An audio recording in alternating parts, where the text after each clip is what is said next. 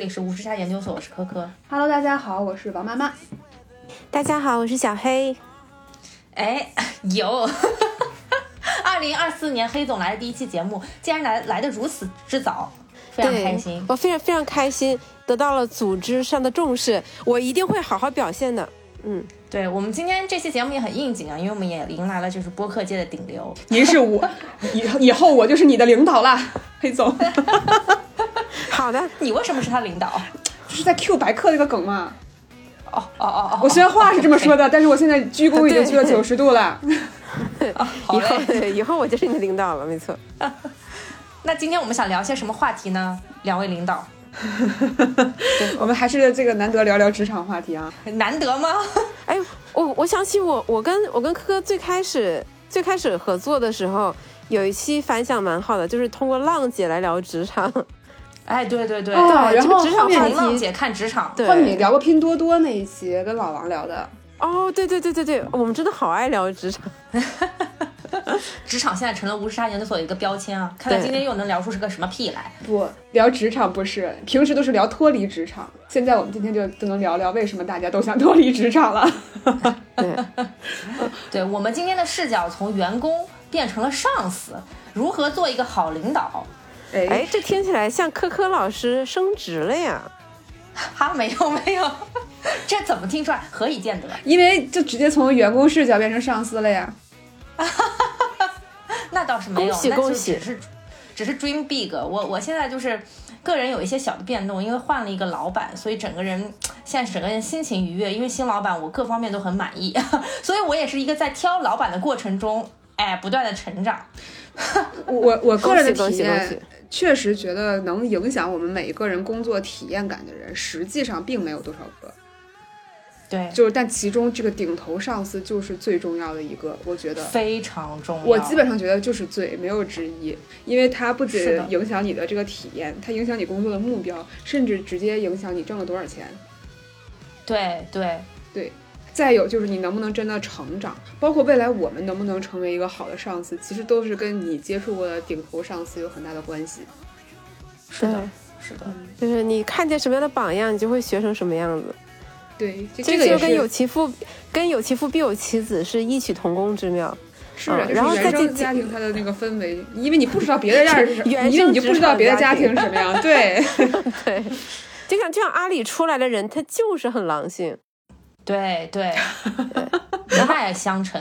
呃然后最近科科、王妈妈和我都不约而同看了一部反映了职场的电影《年会不能停》，然后我们就觉得说，对吧？正好结合这部电影，刚好又可以来聊一聊这个话题。是的是的，而且真的是不约而同。就当我看完的时候，我一问，发现哎，剩下两位都看过了。哎，我以为王妈妈不会看这种电影的。哎，我也我以为你不会看，对，我也觉得我不会看，就 就是，而且我没有觉得怂，啊、我当时为什么想看呀、因为豆瓣评分高。不是不是不是，因为大我对大鹏是有一点点，虽然其实客观上我觉得，呃，对大鹏老师的电影作品总觉得有三分鸡贼，并不是经常给予很高的评价。但是有鉴于大鹏老师第一挖掘了在挖掘郭德纲这件事情上居功至伟，影响了我的精神世界；其二呢，也算是跟这个前司有一点点渊源，所以觉得有一有那个四舍五入算前同事，所以就是经常有一些好感。哦，也是，对对对对对对啊其实最早还主要是因为那个也确实四舍五入。我一开始也完全不想看，但是我身边有太多人给我安利这部电影了，然后大家还是小心翼翼的跟我说，说这部电影对吧？从某些角度来讲。就是反映了一些东西，呃，当然你不能期待值太高，当然你不能期待值太高，但它还是比较好看的。就感觉我身边的人已经如此委婉的给我安利了，让我觉得不看不行。哦，是是。那看完之后，大家觉得怎么样呢？戳中了什么情绪点呢？呃，我我我我先我先说一下我当当时看的感受，因为我那场上座率还可以嘛，我旁边坐了两个女生，这从头笑到尾，而且是那种大声讨论，但是他那个大声讨论也不会也不会讨人嫌，就很明显、那两个女生就是大厂打工人，就是里边的所有的哦职场梗，大家都笑得前仰后合，大家都很开心。我另外一个同事说，他看的时候，甚至全场观众还鼓掌，哦，真的。自发的，从内心的。是的，是的，是的，就是就是看到了其中一个职场梗，然后全场鼓掌。哇塞！因为我是觉得好久没有看过喜剧电影了，就是最近院线，不管是院线上映的还是还是我自己看的，就是好好像很难有那种比较满意的喜剧电影了。然后听说有一部还不错的喜剧电影，我就特别想去看，因为我很喜欢看喜剧电影。然后大鹏果然还是没有让大家失望，虽然有些梗可能更偏互联网，但但是就是也还蛮戳中打工人的内心的。诶，但但其实这个编剧是董润年嘛，就是也不是一个非常，就是不是特别互联网的人是吧？啊，不是我的意思是，他还是他不是个大鹏电影，我还有这个误会。哦对对对主主创是董润年，对对对对对对对，就是如果是大鹏电影，我可能嗯会更谨慎一点。是的，是的。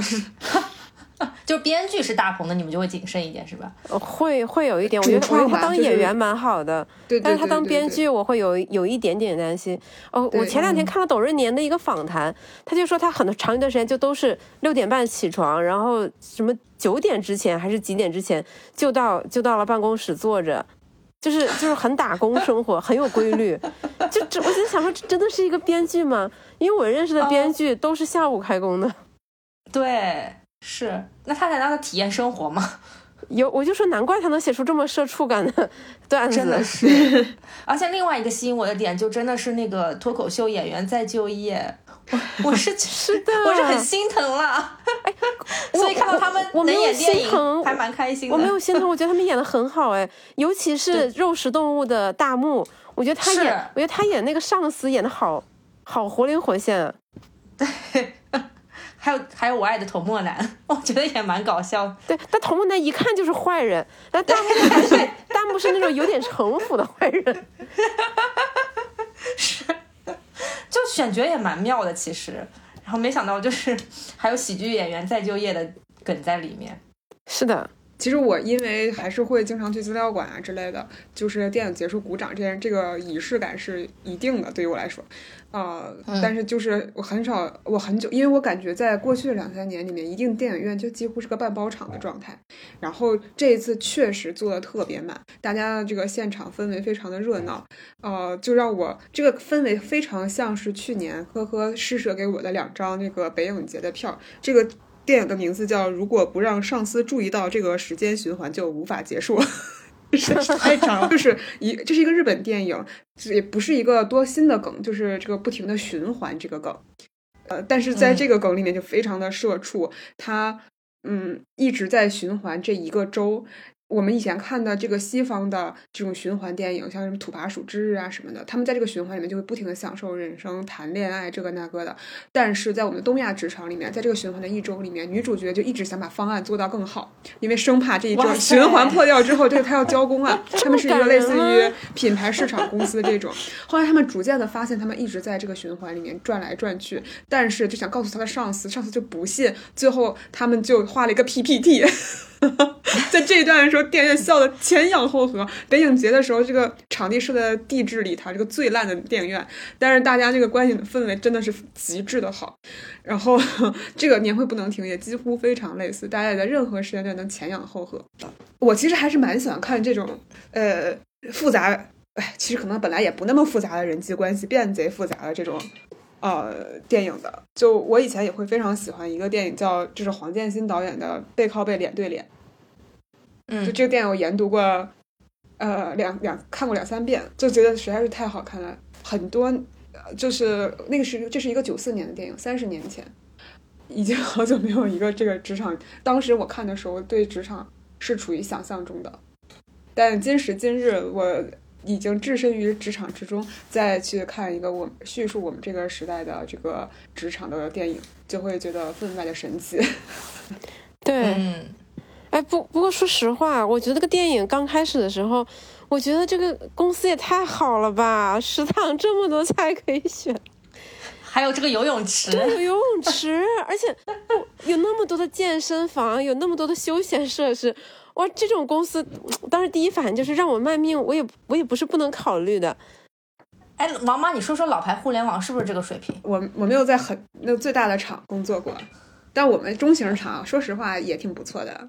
我们也有那个按摩室，有按摩室，而且特别黑，就是你在没有特别黑，特别黑。我的特别黑的意思 就是在于大家都可以进到里面去摸鱼，你并不知道你边上摸鱼的人是谁。哦，就是光线很暗的意思，非常，你根本就是它完全就是一个暗示。你知道天有呐它是满的，有有很多人在里面划水，但是你根本不知道他们是谁，这种真的非常有安全感。哎，就就如果突然有一个人不小心把灯光那个按钮按开，可能你旁边坐的就是你的领导或者很有可能呀，我觉得很有可能啊。但是就是大家都在，我觉得成为默契的去守护这份黑暗。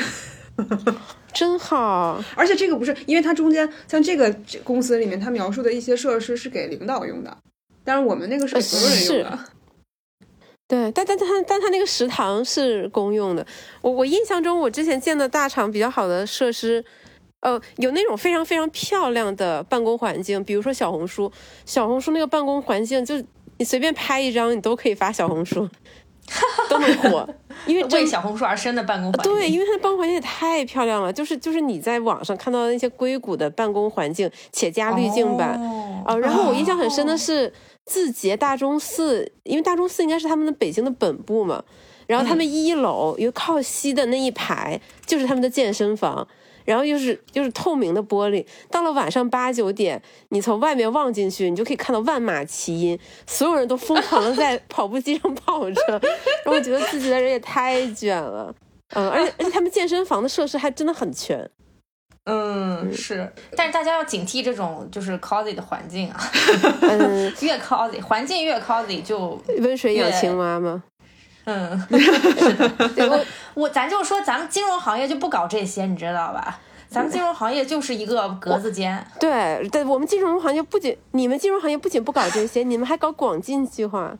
对，现在还在持续的广进计划。对，哎，我觉得广进计划这个梗真的非常的妙。我也觉得好妙，而且我特别喜欢就是大鹏演的这个闯入者的视角。我第一次认识到，原来优化是个好词儿啊！我也第一次认识到优化它，它居然它它本来就应该是个好词儿啊！我对，它本来是怎么被污很正面的名化了呢说法。我根本已经从我我感觉从我进入职场这一刻起，听到这两个字，它就不是个好词儿。原来一个老工人师傅对这个词儿，他就是这个认识啊，这才是正道的光呀！对啊，就是让让我就真当时真的让我羞愧了几秒。我我也是，我也是，当时真的觉得这就振聋发聩。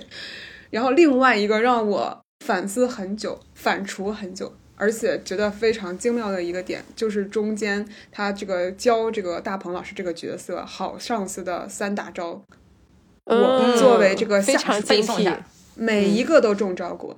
我甚至在电影结束之后，就还能很清晰的复述这几招。第一个就，是现在请复述 第一招。我们不是，我们不是已经在群里面说过了吗？对，就是第一招呢，就是完了，第一招是哪个来着？是画大饼 不要说清楚啊，意思越模糊越好。对对，一定不要给明确的指示，让他们去揣摩。哇，这个嗯很，高超呀抖音！上有一个人就是靠这个废话文学火的。啊、这个问题呢，他就是要解决一下啊、就是让你们解决一下这个问题啊，什么之类的。啊、我简单讲三点呢。第一点什么什么什么，反正就是全都是废话文学，就特别的领导。就对，然后底下的评论都是你这当领导应该当了几十年吧，起码应该是个正局级。而且就跟领导发言一样，就是感觉什么都讲了，好像仿佛什么都没有讲。就一定不能一种艺术。给你明确的标准，因为只要给到你明确的标准，你就可以去钻空子。是的，对对，就我我我就说，哎，这领导说了呀，而且你完成了，你就有你就可以要挟领导说，你承诺我把这个完成就可以怎样怎样，我完成了，你为什么不怎样怎样？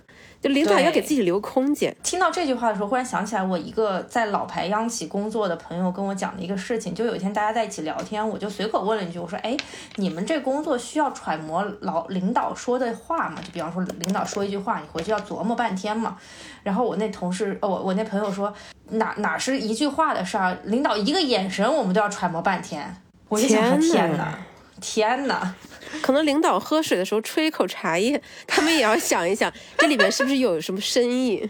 对，哎，所以我就说，这样的职场环境不就是一个有毒的环境吗？这肯定是上行下效，特别是传统的这种体制比较僵化的央企，就很容易造成这样的情形。对，哎，这里我特别想安利大家一本书，应该也算嗯是新书，就是马伯庸前段时间出版的啊《太白金星有点烦》。是的，太白嗯金星有点烦。哇，那那本书真的绝了，讲职场职场智慧。我忘了这个，我我忘了这本书了，我应该应该把它列到提纲里面了。对，真的这本书是真的很精彩，太精彩了。全是职场梗。我看的嘎嘎大笑，就是它中间，它这个这个小说它的主体的呃故事，就是说九九八十一难，其实是因为唐僧是一个关系户，所以就是设计出来了，相当于做了八十一个活动，然后对对对对，哦观音菩萨和太白金星承包了这个项目。对，但是太白金星呢是道教的，这个观音呢是佛教的，他们理论是两个部门，所以就是对在就两个体互相系揣摩。对，马老师现在这个写作涉猎的这么广泛，哇，我不得不说，他这个我感觉这本书是简直是他的巅峰之作。我我我本来觉得宋荔枝就已经是太打，已经很打工人了，但是没想到哦，哎，对，《长安的荔枝》也极其好看，也非常安利大家看。这两本书都是你一口气能看完，因为中间你舍不得放下来的书。都都是都是射出的眼泪呀。真的，哎哇塞，就是马伯庸他他也没有打过多少年工吧？怎么对于我们打工人的心理揣摩的这么清楚？而且就是说到领导。那个太白金星有点烦里就有一个情节，就是太白金星领到的那个所谓的这个领导发文，上面领导呢就画了一个太极，就是玉皇大帝画了一个太极，他就一直在揣摩这个太极是什么意思。到了最后他就明白，就是领导绝对不把你不把话给你说的很清楚，就是要的是这个意思。对，对，这是一个小小的剧透。对我们第一嗯招说了很久，那第二招呢？这个第二招呢，就是要展现亲和力，好让别人心甘情愿的哦为你干活。说白了就是打好感情牌，说好话，然后画大饼。都是我的兄弟。对，这个我每次都想说，真的就是就是每一次某东这个第一号一把手说这个呃兄弟怎么怎么样的时候，我都想问他们公司真的没有女女同事吗？就是女同事怎么想兄弟这个词吗？他们就不能加个姐妹吗？加两个字很累吗？可可可能他们那儿属于都叫女兄弟，啊，好嘞，因为把女的当男的作用嘛，他们就是这种，是吧？什么女的男的，大家不都是一家人吗？怎么说话真是，哎，对，对哎，说实话，我真的很讨厌那种就是领导啊或者老板啊，就说我们是一个大家庭，对，谁跟你大家庭啊，就一定要唱相亲相爱一家人。对，谈到活儿的时候，我们是一家人；谈到加薪的时候呢，对啊，当当然他也说是一家人，都有难处，家里有，对啊，家里这个样子，你就要理解一下。对，谈到利益分配的，就是公对公。虽然我们关系好，但是我们不能把它放到工作当中来，不要被情感冲昏了头脑。是嗯。我觉得你年少无知的时候，很容易被这种称兄道弟上头。真对的，你想要卖命了啊！天呐，领导这么重视我，对领导看好你小柯，哎，小柯，而而且而且有些领导还会采取一种方式，他就会单独约你吃饭什么的，然后酒后吐真言，说：“哎呀，你知道吗？就是真的，你就是我这么多年招过来的什么最好的苗子，我特别特别看好你，其他人的能力根本没有办法跟你比。对。嗯还有一句话就是我把你当自己人，对，我的衣钵以后就传给你。嗯 就放眼整个团队，我觉得放眼整个团队，谁有你强，谁的能力有你好。对，殊不知他其实对每个人都这么说。对，然后你就觉得哇，整个小宇宙在燃烧，对吧？士为知己者死，冲呀！但随着年岁渐长，大家逐渐发现这真的是一种话术。可能领导在说出那句话的时候是真心的，但是他的真心一片一片分给了不同的人。对，是的，我我觉得这个特别像是中国历史上面经常到了这个王朝危难的时候，皇上就赶紧找一个特牛逼的将领，让他们去出这个关，入那个关，守这儿守那儿的，派重兵出去，然后就会打各种感情牌，什么把衣服给你穿呀，哎呦这个这个那个的演呀，然后结果把女人给你，对呀、就是各种啊，各种画饼，各种这这个那个的演，结果真的有一天守了两三年了，中间有人使个反间计，咔嚓就给人杀了。对就对这这我他感是可能打感情牌的时候，要不然就是真的可能多少有点感情，或者实在是也没招了。但是到最后翻脸无情的时候，这翻书都很快呀。对啊还是挥泪斩马谡啊！是的，是的，这种关系的建立是非常脆弱的。对啊，就打工的，你要永远认清你自己的身份。Yes，大家千万不要上头。你你看，最后说着说着，还是我还是还是我们这臭打工的怎么怎么着，没办法，臭打工。永远永远没有领导视角，我都不知道什么时候能站到领导视角说两句。很难，就是因为你们的风险利益不对称。对对，而且也就就很像这个 Papi 酱说，就是 Papi 酱在《繁花》里面演那个角色说的，哎呀，我都不知道我原来还有良心呢。呃，就是我我觉得倒一倒确实也没有必要完全丑化领导，因为在绝大多数时候，领导他也是一个臭打工的。对，他有他的领导，对，他他的领导，他有他的难处。这是一个二阶传饼，对，二阶传锅。那第三点是什么呢？哇，第三点我觉得是最恶劣的，鼓励大家互相批评。对，把上下级的矛盾转转移为员工之间的矛盾。对，鼓励大家相互批评。就比如说，哎，小柯，你来说一下小王的缺点。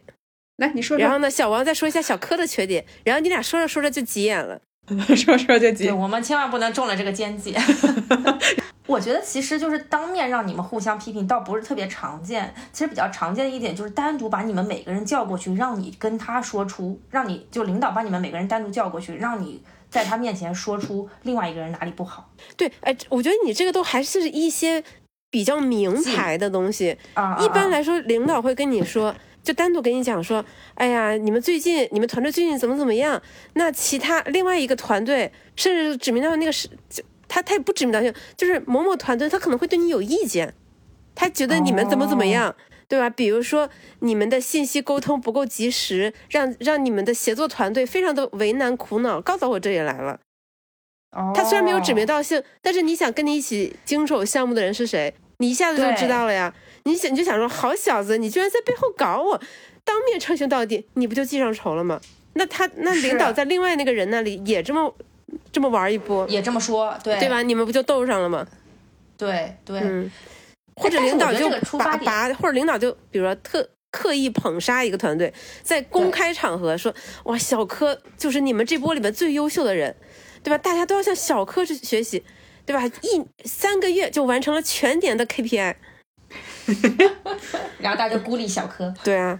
但是我觉得这个就很奇怪，就是大家领导的出发点难道不应该是说大家要精诚合作，然后把这件事情做好，然后还是希望说大家是一个和睦的合作关系？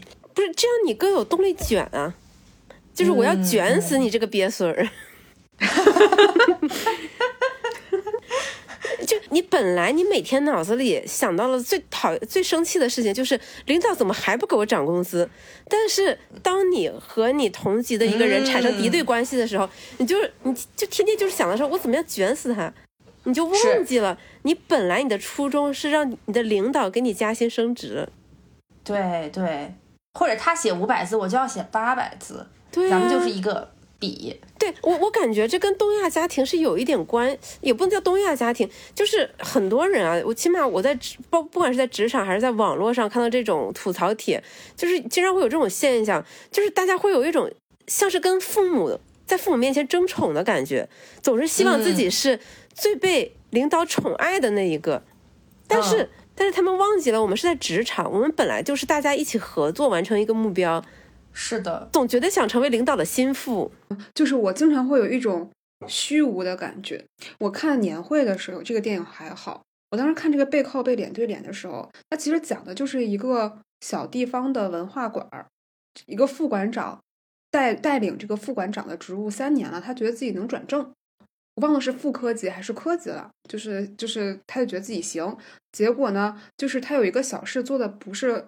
揣他觉得自己揣摩上意很到位，但实际上没有拍到马屁，就是一个很小的事情。他的上面的那个副局长想把自己的女儿也安插到这个文化馆里来，就正常的情况下，我们想的就是让他念不出声来就行了。结果这个人呢，有一点点拍马屁的意思，就是他想把这事儿做得更漂亮，就想展示说啊，这个小姑娘是公招招上来的，他就假模假式的弄了一个。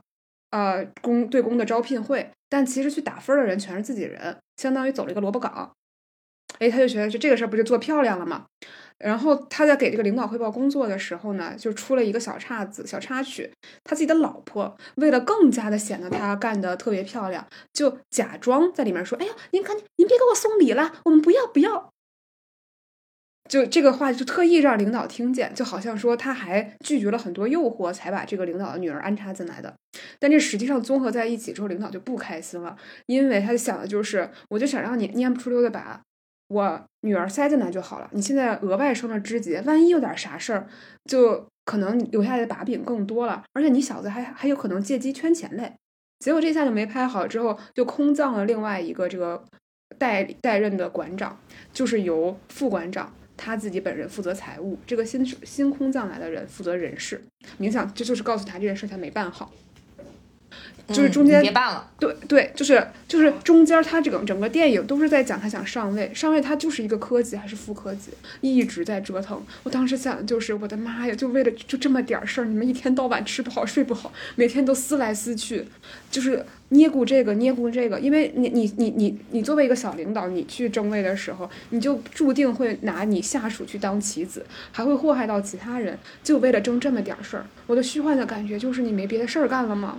我我是觉得这个三十年间这两个职场最大的变化就是今天那个叛叛逆那个叛逆外包，就算是被裁了，他依旧可以去找工作或者是去弹唱，寻歌手梦。你好像你的人生选择会多了一些，或者不是一个我在编制内，我就一直在体制内，我，中间还是可以流动的。哪怕是现在好像看上去经济大势不那么好，大家还是有其他的人生选择，然后是可以冲破这个茧房或者是这个枷锁的。我我最就是就是你还是可以说我我实在是不想看领导眼色了，我不想每天都盯着他看，我就可以换份工作，或者是我走其他的赛道。我觉得这个就可以无缝衔接到后面的孟雨桐，就是我不想跟你在这里头卷了，我不跟你比这个五百字、八百字、一千字了，要不我换个赛道吧，或者是我同时可能站在不同的赛道上，于是我在这个事情上也就不一定要上进，就是这对，主要主要人家在别的赛道赚的更多呀。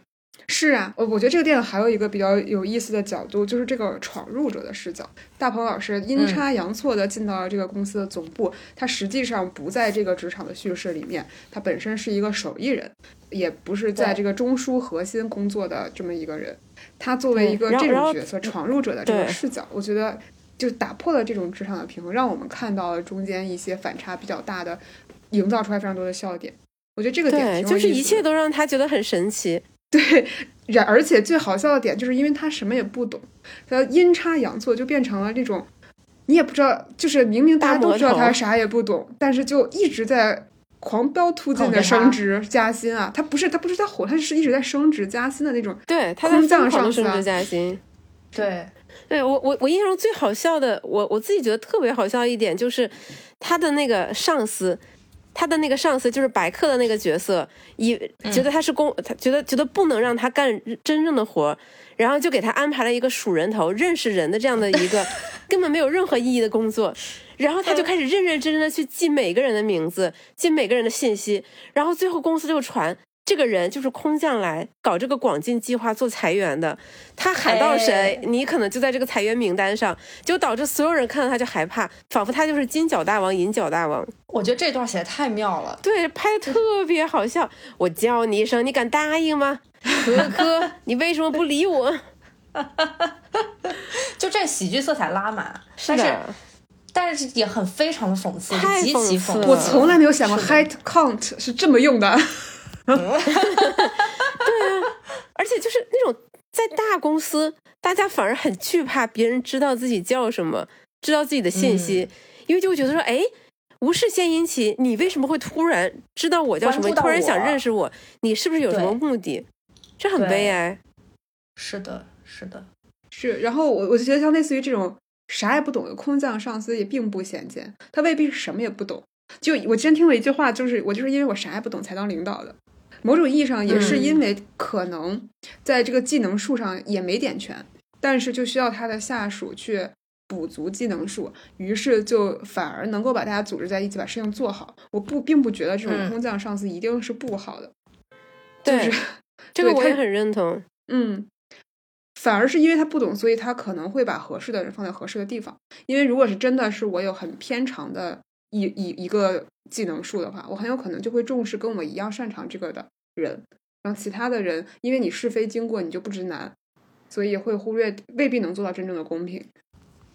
对对，哎，就很多，就是我站在我的视角，我非常认同王妈妈说的这一点，因为就是有些领导他他他可能比如说他去管一个技术部门，但他自己并不是做技术出身的。所以他不会有这种路径依赖，就会觉得说，哎，一切都得我自己上手，你们什么都不懂。就这种领导是最让人害怕和头疼的。那因为他自己知道自己不懂，他反而会比较尊敬和尊重那些技术很专业的那些员工，就会觉得说，那这个东西就你来做决策，你来判断就好。我我我作为领导，我的目的是帮你扫清一些障碍，比如说你跟其他团队沟通的障碍，一些协作的障碍，你们之间的一些分歧，就就很多领导。当他明确自己的位置和决策的时候，他懂不懂技术都不是那么重要。嗯，所以我觉得像这种命题是，他在这个电影里面是这种感觉，因为他啥也不懂，所以大家反而认为他背景深厚，是董事长私生子，就是就是会给他塑一个额外的金身，好像让他去看，或者是就是让他好像有了各种有一种虚幻的玄妙的这个呃权柄。对，然后疯狂给他升职，对，这个真的也挺好笑。但我我我我一下也不觉得说你一定要懂专长才能当领导。我觉得只要能把这个所有人放在正确的地方，相对公平的，而且能有相对公平的收益，把这个事情做成了，我觉得这就是一个不错的上司。是的，嗯，但这个是不是就需要足够的情商了？这个需要哪些能力啊？我觉得首先。要领导能够对自己有一个清晰的认知，对，最怕的是啥自认为很懂得啥也不懂的什么都对，喜欢指指点点，对，就像影片里的大鹏的那个角色，觉得自己唱跳特别好一样。但但是刚刚那个三段论是不是真的也比较适用于像这种什么都不懂的领导？不，三段论适合所有领导关系，不管懂不懂，都适合于所有领导。适合所有人，我甚至怀疑你在家 庭关系里面，各种关系里面都可以使用这种这个技巧。是的，对，这个在任何关系里都适用。站在领导的角度，我觉得这个东西真的很重要。尤其我觉得现在的年轻人，就像叛逆，就是像电视，就是像影片里 Penny 这个角色，他就是一个很年轻，他就是想做自己喜欢的事情。所以对他，对于现在的年轻人来说，这个首先你要有就是合适的，他觉得应当的这样的一个报酬。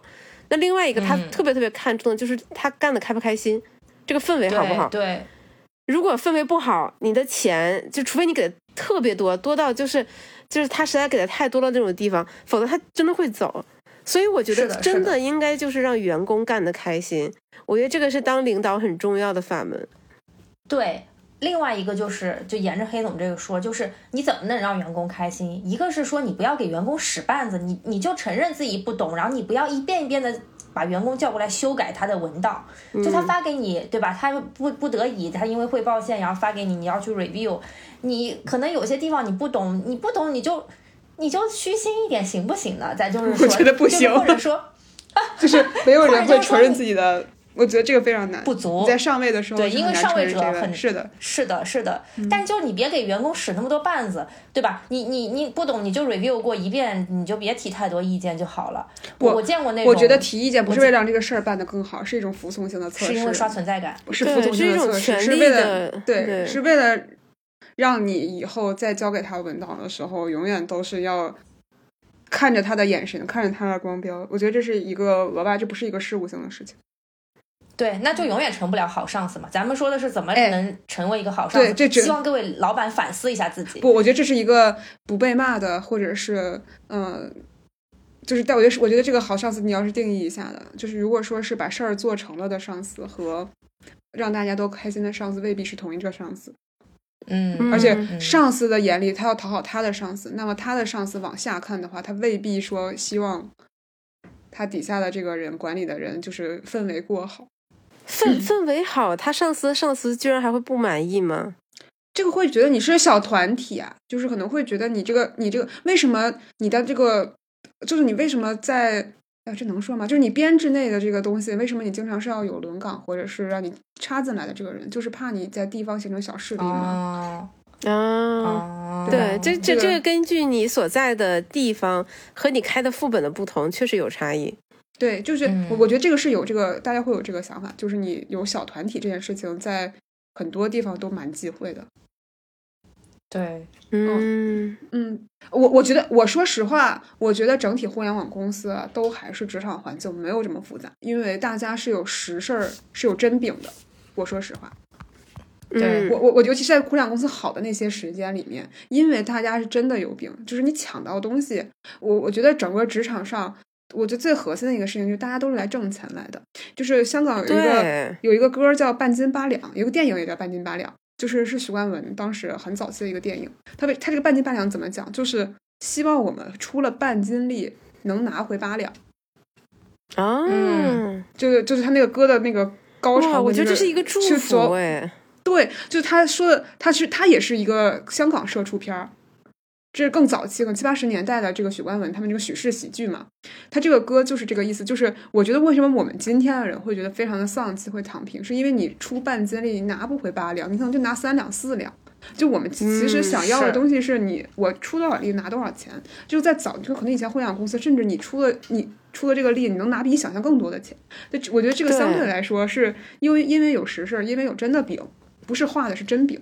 就他可能这个嗯环境是朝着事儿干的，他也有争，他是抢东西，然后是一个我觉得某种意义上相对良性的。就今时对今日，大家在这个职场冲突这么多，或者是在主要是因为进入了存量市场，就像王妈妈对说一样，是的，这饼都是假的，饼没法再 变，对这个饼没有办法变大了，是的呀，嗯那我只能在人中间去卷来卷去。对啊你没，你没有事儿干的时候，你只能去琢磨人了。我觉得大姐就是你多一分我就少一分，对，就是我觉得是今时今日，我们今天这个他为什么有的时候大家情绪很容易就打破？我我觉得头些年真的早几年，疫情前或者是一七一八年这个时候，大家有那么多吐槽上司吗？我其实有一点打问号。也 也有也有，但是我觉得大家还是主要精力还是放在就是谋增长上。大家都还在撸起袖子加油干，然后中间过程中吐槽吐槽。前些年他们增长非常快，是的，你干得好，一年连升几级的都有。对对，现在增长这个岗位都快被干掉了。对，所以遇到啥也不懂的上司，可能是我们大部分人职场当中会遇到的一个普遍的情况。对，因为我觉得这个东西是可以，我我就是我觉得说一个好上司，他要对自己有清醒的认知。我觉得他分几个方面，一个是他知道自己不知道，一个是他知道他的员工，他能拎清员工的斤两，哪些员工是有才干的，哪些员工是就是确实是浑水摸鱼的，就是这也是一个清醒的认知。另外一个就是是什么叫做对自己有清醒的认知，就是自己做对了就是做对了，做错了他就他能够认错，而不是死不嗯悔改。对我觉得，我觉得一个一个领导，一个好的领导，他一定能够能够低下头来去跟员工认错，不然他绝对不是一个好的领导。是的，但是这点就足足够难了。就如果他想把事儿办成的话，他希望跟这一群人继续携手长远的走下去的话，这个事情没有那么难。嗯嗯，但是这个在另外一种情况下，他就会显得他特别的拒绝去承认这个错误。比如说董小姐和孟雨桐的这件事情，我不知道大家有什么感受。我觉得一开始其实还只是一个企业内部的一个矛盾，直到后来董小姐一直追着咱们的同龄人打，我就觉得有你你点受不了。你不好意思当同龄人，你比人大好多呢。我我我我我我都不好意思，我都不好意思。不好意思，人家你比你比人大，追着我们小妹妹打，姐姐我就受不了了。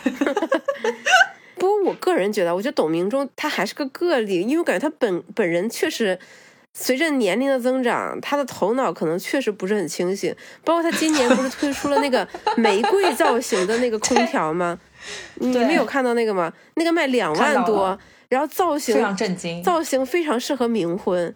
他说很适合婚婚，他他说很适合婚宴，适合新婚夫妇。我觉得只适合冥婚，就他能把这种东西都设计出来，说明他这个人脑子已经不正常了。他但是他还掌握着极大的权力，嗯，这从另外一点也说明，他这个根本就是一个墨守成规、完全不愿意与时俱进的形形象啊！就像是的，他他这个事情是一以贯之，他对待孟雨桐的这个事件，他也一直对于网红、对于孟雨桐去接广告这件事情是一个非常鄙夷的态度。对就他就他就他觉得像就觉得。呃，他之前不是还说应该立法嘛？就是如果员工辞职，应该赔偿一笔这个培训费。对，这怪不得这真的挺离谱的。我觉得除了他可能某些地方出了问题之外，我找不到另外一个解释。就是你出了半斤的力，不仅拿不到八两，你还得倒贴四两，因为倒人家给你一个机会让你出半斤力了，还教你怎么使这感半斤力。谢你哦，谢你哦。对对，就是我我我个人觉得啊，就是站在这种领导的角度来讲，站在公司的角度，呃确实你很多时候你招来的人，尤其是应届生，你就是从零开始培养的，他确实什么都不会。你确实是你把他教会了，他可能就走了。但是在这个过程中，这个员工也为你付出了青春，也为你付出了很多辛劳。我觉得这个是对等的，没有没没有员工欠你的这一说。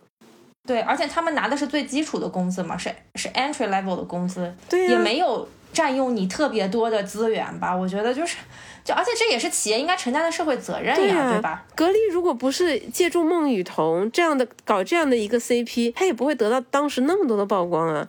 是的，是的，嗯嗯，我我觉得你有没有印象，可可？咱们在去年说这个呃张兰女士的时候，还很想做这个类似的女企业家系列，首当其冲就想做董明珠女士。还是个很正面的形象，是不是？当时咱们俩讨论因为因为对于我来讲，我是很佩服，我在很钦佩他，因为你这个事情是要，你这嗯一个是你对于孟雨桐这件事是一事一议，但是你对于他整个对。董明珠本人的成呃长，过去的。看他整个更完整的人生状态的话，你当然是要佩服他了，就是是的，是对对吧？我还是很对我也很佩服他。包括去，包括上个月，我正好去见了一个就是跟格力公关部有关系的一个朋友，我甚至说他能不能帮我牵线，就是请董明珠上我们播客。我 快点当时打我期待啊不是不是，我当时是真的觉得，我觉得如果上播客，让他把自己的完整想法说出来，可能对他来说才是最好的一个公关手段。因为因为我们现在平时看到都是媒体的转述，以及一些小视频 cut 这些只言片语，我就觉得没有，他就他没他其实没有一个机会能把他的所有的想法说出来。但是后来我又看到他陆续发的那些言论，我感觉这个人就是没有办法对话。他这个理论是自洽的，他不是因为他只言太片语，对。自洽了，对他是真的这么想的，对，他是真的这么想，那我就没办法了。当然跟我咖位不够刷不上脸也有关系啊。是，就这其实就是说到他跟现在年轻的职场打工人是差了很大的辈分的，他都可以做他们奶奶了吧？是的，是吧？七十多岁，七十多岁差不多是个奶奶的辈的感觉了。就是现在年轻人的一些想法，他我就在想说，他有没有去真正的想去探讨过，或者想去了解过？可能他完全就不 care 吧。但是他他得 care 啊，因为他卖的这个东西，他又想走电商，或者是他也卖的是家居，他还是你要做 marketing，你总是要懂消费者心理吧？哎，那你看他搞出的玫瑰空调，一看就是不懂消费者心理。是的，他还是拿一那套老老套的那种上下的关系的方式，或者是对于那个那个成长经历的这种这种理解，去去，不管是去跟下一代，呃，就不管去跟这个年轻人相处，还是说对待他的产品的设计。我觉得就是这是一以贯之的，我就明显感觉到他一个不想学习，我就根本不想了解，我我说的都是对的，姐说的都是对的这种感觉。我我我太自信我觉得，我觉得其实这个事情啊，跟当时李佳琦说哪里贵了。他是一他其实是一个原因，就当一个人有钱的时候，他就脱离了群众，他就很难听不见真话了。他就很难共情普通人。所以说，上司跟下属跨辈分，这个其实不可怕。其实，其实如果上司只有他们这个在财富等级上后面的零差了很多倍的时候，他们才会有真正的代沟。哎，对一个很贫穷的上司跟下属是没有代沟的。好扎心啊你！我我我没有，我说的就是我自己啊。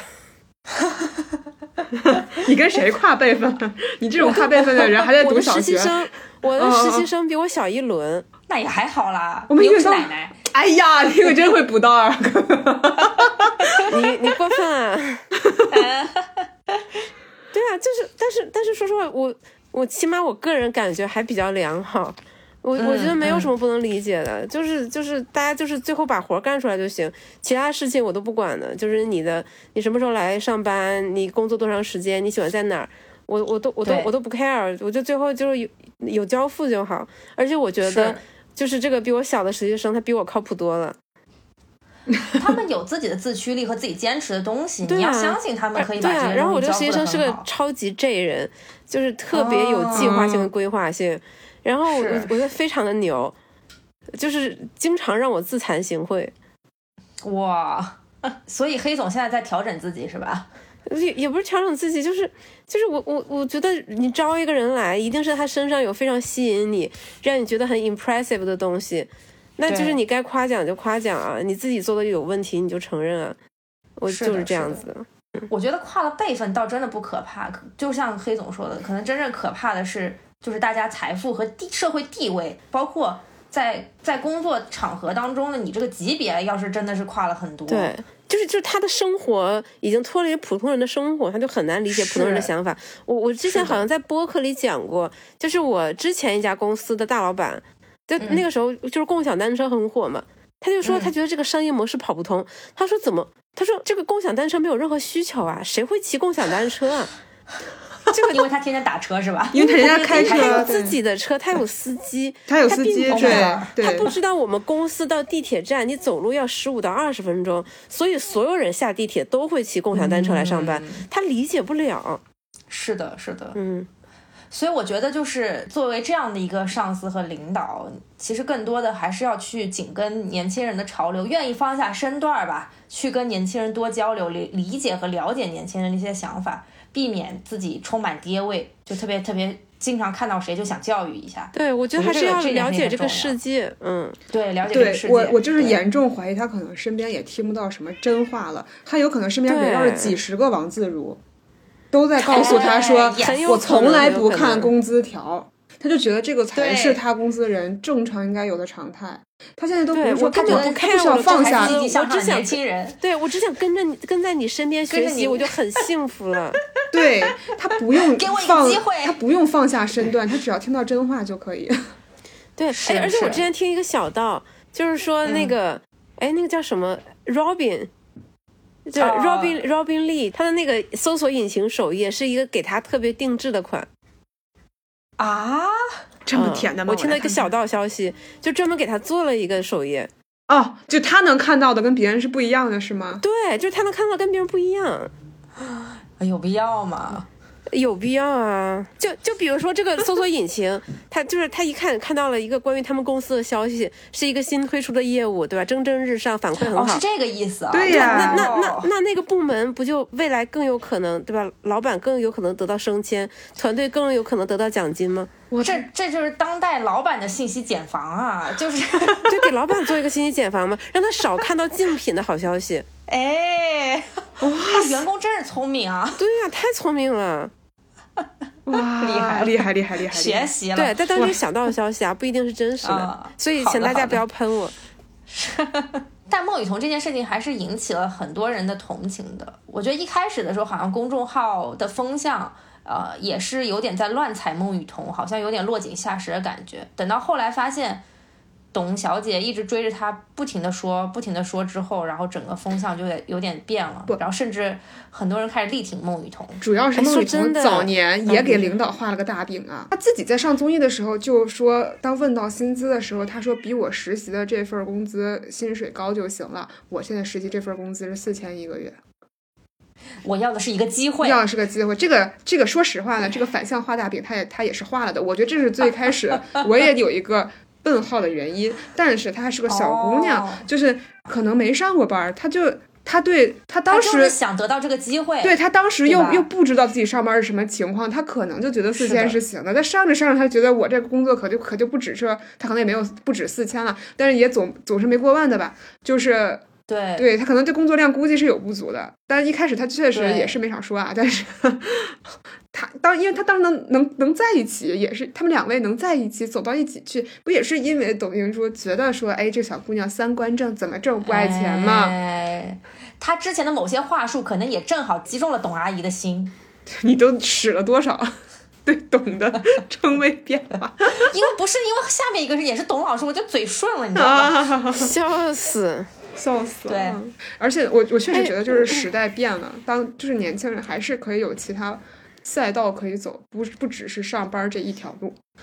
对，其实孟雨桐和董小姐这个事情，我其实我都我都没有怎么关注，我我我不知道我有什么资格关注人家，因为我觉得嗯董明珠骂孟雨桐一次，孟雨桐就获得一波流量，她她她得不到任何伤害，她就获得一波流量，她的广告就可以接得更好。董明珠比我有钱，孟雨桐比我有钱，我有什么资格？我我配心疼他们吗？我不配啊！就是如果按照媒体的这个估算，他一百一年挣四百万，我们就想，如果一个年薪一万的，呃，月薪一万的这个打工人已经挣的不少了。说实话，大家要对平均工资有概念，就是对，嗯，一个月一万块钱，然后拿一点年终奖，就算十五万挣挣十五万一年，他一年也挣出了二十多年的钱了。到底为什么要受这个气？是的，对，就就是我我觉得我真的我有什么资格心疼孟雨桐？我觉得这个中间这个跨辈儿，不只是跨了绝对年龄的辈分，是这个宏观经济形势的也跨了辈分了。就是大家机会自然已经没有这么多了，但与此同时，呃，小道超车的这个路径也挺多的。那那就是说画大饼。也没有什么说服力了。我觉得你跟我说一个延迟满足这件事情，就对我还是没有什么说服力。对，嗯哎，是时代今天已经不讲延迟满足了，对，说实话是的，而且我就要，我就我就不消费了，我连延迟满足都不需要，这里面延迟，我就我就 forever 不消费了，我一我都不要，我都不需要延迟，我只剩下赶紧足了，对吧？就 就已足。你这这个谐音梗很妙。哎，谢谢谢谢，哎呀，没有扣分，对，哎，但但我觉得，我觉得整体那个孟雨桐回应还蛮好的，就是就是没有回应，我要读书，我没有一个比我要体继对，没有一个比我要继续读书这件事情更更妙的回复。是的，是的，是的，嗯然后，哎，那说完这个董小姐、董阿姨、董 董老师之后，我们要说一个另外的一个这个姓董的这个新闻事件。董姓董姓人士，对，这个新闻事件啊就是，哎呀，俞敏洪、孙东旭、董宇辉和那个小编号撕来撕去的故事。我觉得这个事情它有一个更呃。可能就作为新闻事件本身，可能触动大家的一个点是类似于大家有一个中国人的血脉叫功高震主。真的，我在这个新闻里看到这个词的时候，觉得有那么一点点儿，就是想把那个这个这个这篇新闻上的灰儿抖一抖，就好像从土里刚打出来的。但是好像大家就是在这件事情上，这个符号意义上，他共情了。嗯，所以就自动带入了董宇辉的视角了，对吧？对，是。的，不过说句实话，像董宇辉这样的情况，在真实的职场并不多见，因为我们大多数人的职场，对，一旦你干的比领导漂亮，一旦你做的比领导好，很多时候你就直接被干掉了。对，或者很多时候就被排挤走了，哪有像董宇辉这样还能通过万千的粉丝的力量，让他重新又夺回了自己的主战场？对，大部分人在职场上都是可以替代的。是的，是的，像董宇辉这样真的很少。我觉得董宇辉的这个 case，他更，他只能去类比一些，比如说一些，比如说一个一个技术企业的一个核心技术骨干，比如说是一个芯片企业，然后请来了一个大牛，他就是他就是发明这个技术的，或者对对这个技术就只有他最懂。嗯，他我觉得董宇辉是只能就是这这个在这个 case 里的他的地位就只能类比成这种这种人。嗯，嗯，但是芯片企业像当当年咱们这么多芯片企业，也都是一茬一茬被干掉了 CTO，所以其实，在企业当中，它不可能永远存在这么一个不可替代的人。是谁没谁是不可替代？没有人是不可替代。是，不管你认不认同主播这个职业，但是董宇辉确实他他他处在一个非常特殊的一个位置，他就是一个就是就算他的上司看他不顺眼，也绝对不能干掉他，还要把他捧得高高的这么的一个角色。是的，我我真的只想成为这样的人。不，我我真的是觉得 客观上就是大家刚才说那个情况，就是，但是我觉得从每一个人主观上讲，都认为自己很辛苦、很努力，而且是自己被排挤走的时候，会认为是因为我干的太好了，太优秀就我觉得，了我觉得，我觉得这种冤枉的感觉震主，对，这种是因为我功高震主，就是这种，我觉得这种委屈的情绪是很多人都有的。对，而且不管客观上他到底是不是真是这情况，很有可能他甚至都不是那个 就是真的业务能力很好的人。对啊，不是说让每个团队的个体估算一下自己的贡献值，加起来会有百分之两百吗？那这丢掉的那一部分在哪里？就是被被剥削了，就是资本主义的 这个被剥削的剩余价值。嗯有道理有道真谛，嗯，是的。你说作为领导，他为什么担心你功高震主呢？他担心有一天自己地位不保被你干掉，是？不是，不不不不，就是在董宇辉这个例子上，我觉得功高震主他这个还是有一点偏差。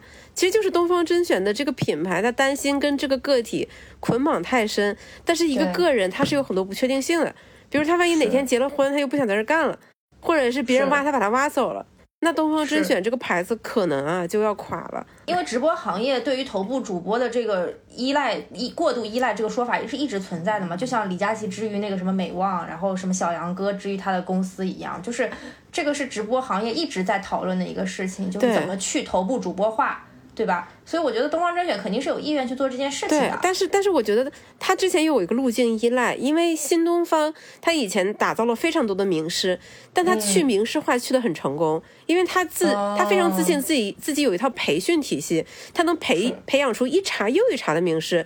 就是我我这里是不缺名师的，你要觉得你很牛，那你就走，你就自己出去单干，有本事你走啊。嗯，他在做直播的时候，他还是沿循着，他还是呃遵循着他之前的那一套思路，觉得只要我靠这一套选拔体系，我也能制造出第二个董宇辉、第三个董宇辉。所以东方甄选在选拔主播的时候，他们那个考核比那些大厂考核要要严格多了，就是你要学历很高。你要是真的非常有学识，你还有很多，你必须要有很多的才艺，同时你的口才要很好，你要很能讲段子，嗯，然后这个工资还不会很高。其实这个道理我们都能想得明白嘛。你像美万没有做出第二个李佳琦，然后千寻没有做出第二个薇娅，说明这个东西就是刮彩票。嗯这观众缘是很玄妙的事情。对，这个事情是，我觉得这个也是互联网公司的一个很大的通病。他们觉得什么事情都是可以跑通的，是可以复刻的，是可以找到内中规律的，就并不存在这个，嗯就他并不会承认这个世界上就是有这种玄学的存在，或者说他就是有这种比较感性的个例存在。对，他们不愿意相信俞敏洪就是祖坟发光，祖坟发光了一次，又发光了第二次。于老师的福报。对他没有想到双减之后，他的祖坟还会再发一次光，降临一个董宇辉给他，而且对他死心塌地。是的，他们以为是新东方的企业文化造就了这一切。他觉得这中间是有规律的，他觉得我可以继续去重复这种、嗯呃认同感、职业认同感，也可以重复这种具备职业能力的人。但我就是这就是就是不能承认，就是你是有利有未带的地方的。嗯嗯，所以作为上司的话，你也应该带入这样的视角嘛，你就要敢于承认你的这个下属他这么优秀，对你来说就是一件很重要的，甚至对你来说是一件很好的事情。你需要转变自己的心态，而不是忌惮或者对他产生各种猜忌。对吧？我觉得就是，其实要求领导变得有气度，本身就是一件很难的事情，可能就需要领导自己能够心态有转变，然后不停的修炼自己的内功吧。嗯，修炼内你这也挺玄妙。对，这个事件里还有一个人，我觉得很有意思，就是他的另一个主播，那个叫天什么来着？天巡什么还是天什么？对对对，天权。对，好像就天权，就是当时当时就是当时当时东方甄选跟网友之间的这个已经是有点剑拔弩张的一个氛围，因为因为前面有这个东方小孙摔手机嘛。然后后面，但是但是东方甄选一直还想还在维持表面的和平，还在让他的其他主播在这里直播，就没有想到这个天权在直播中破防了。嗯嗯，而且后面就有人扒了天权的这个履历嘛，他也是、他应该也是在国外名校毕业回来的，然后高考成绩也非常的好，就是如果在家长眼中，就绝对是德智体美劳全面发展别人家的孩子，是是。对他可能也觉得说以自己的这种才干，轻轻松松可能也能达到董宇辉的这个水平，嗯，但是他就是做不到。因为观众缘这个东西，就像王妈妈说的，它是一种很玄的东西。是的，是的，我我觉得他的视角就是很多我很多我们这种芸芸众生的视角，就有一天你会发忽然发现你有一个同事特别出类拔萃，处处受到领导表扬，甚至公司把这重要到公司都离不开他的时候，你其实心里也会有不满的，对吧？你你你你觉得说大家都是这样的出身，谁也没比谁差，谁做这事儿不是做。但凭什么就是他能够获得这样的鲜花和掌声呢？我觉得很多人会有这种心态。这不就是小汪跟梅萍吗？对小王跟梅平是吧？对为啥他就跟毛宝总这关系这个好？他为啥就这么拉风？对他为啥就保总单全在他这儿？我跟他比很差吗？就是我业务能力难道有差别吗？那凭啥这好运气就砸他脑袋上，他就能当科长呢？所以人到中年之后，大家都开始诉诸于玄学。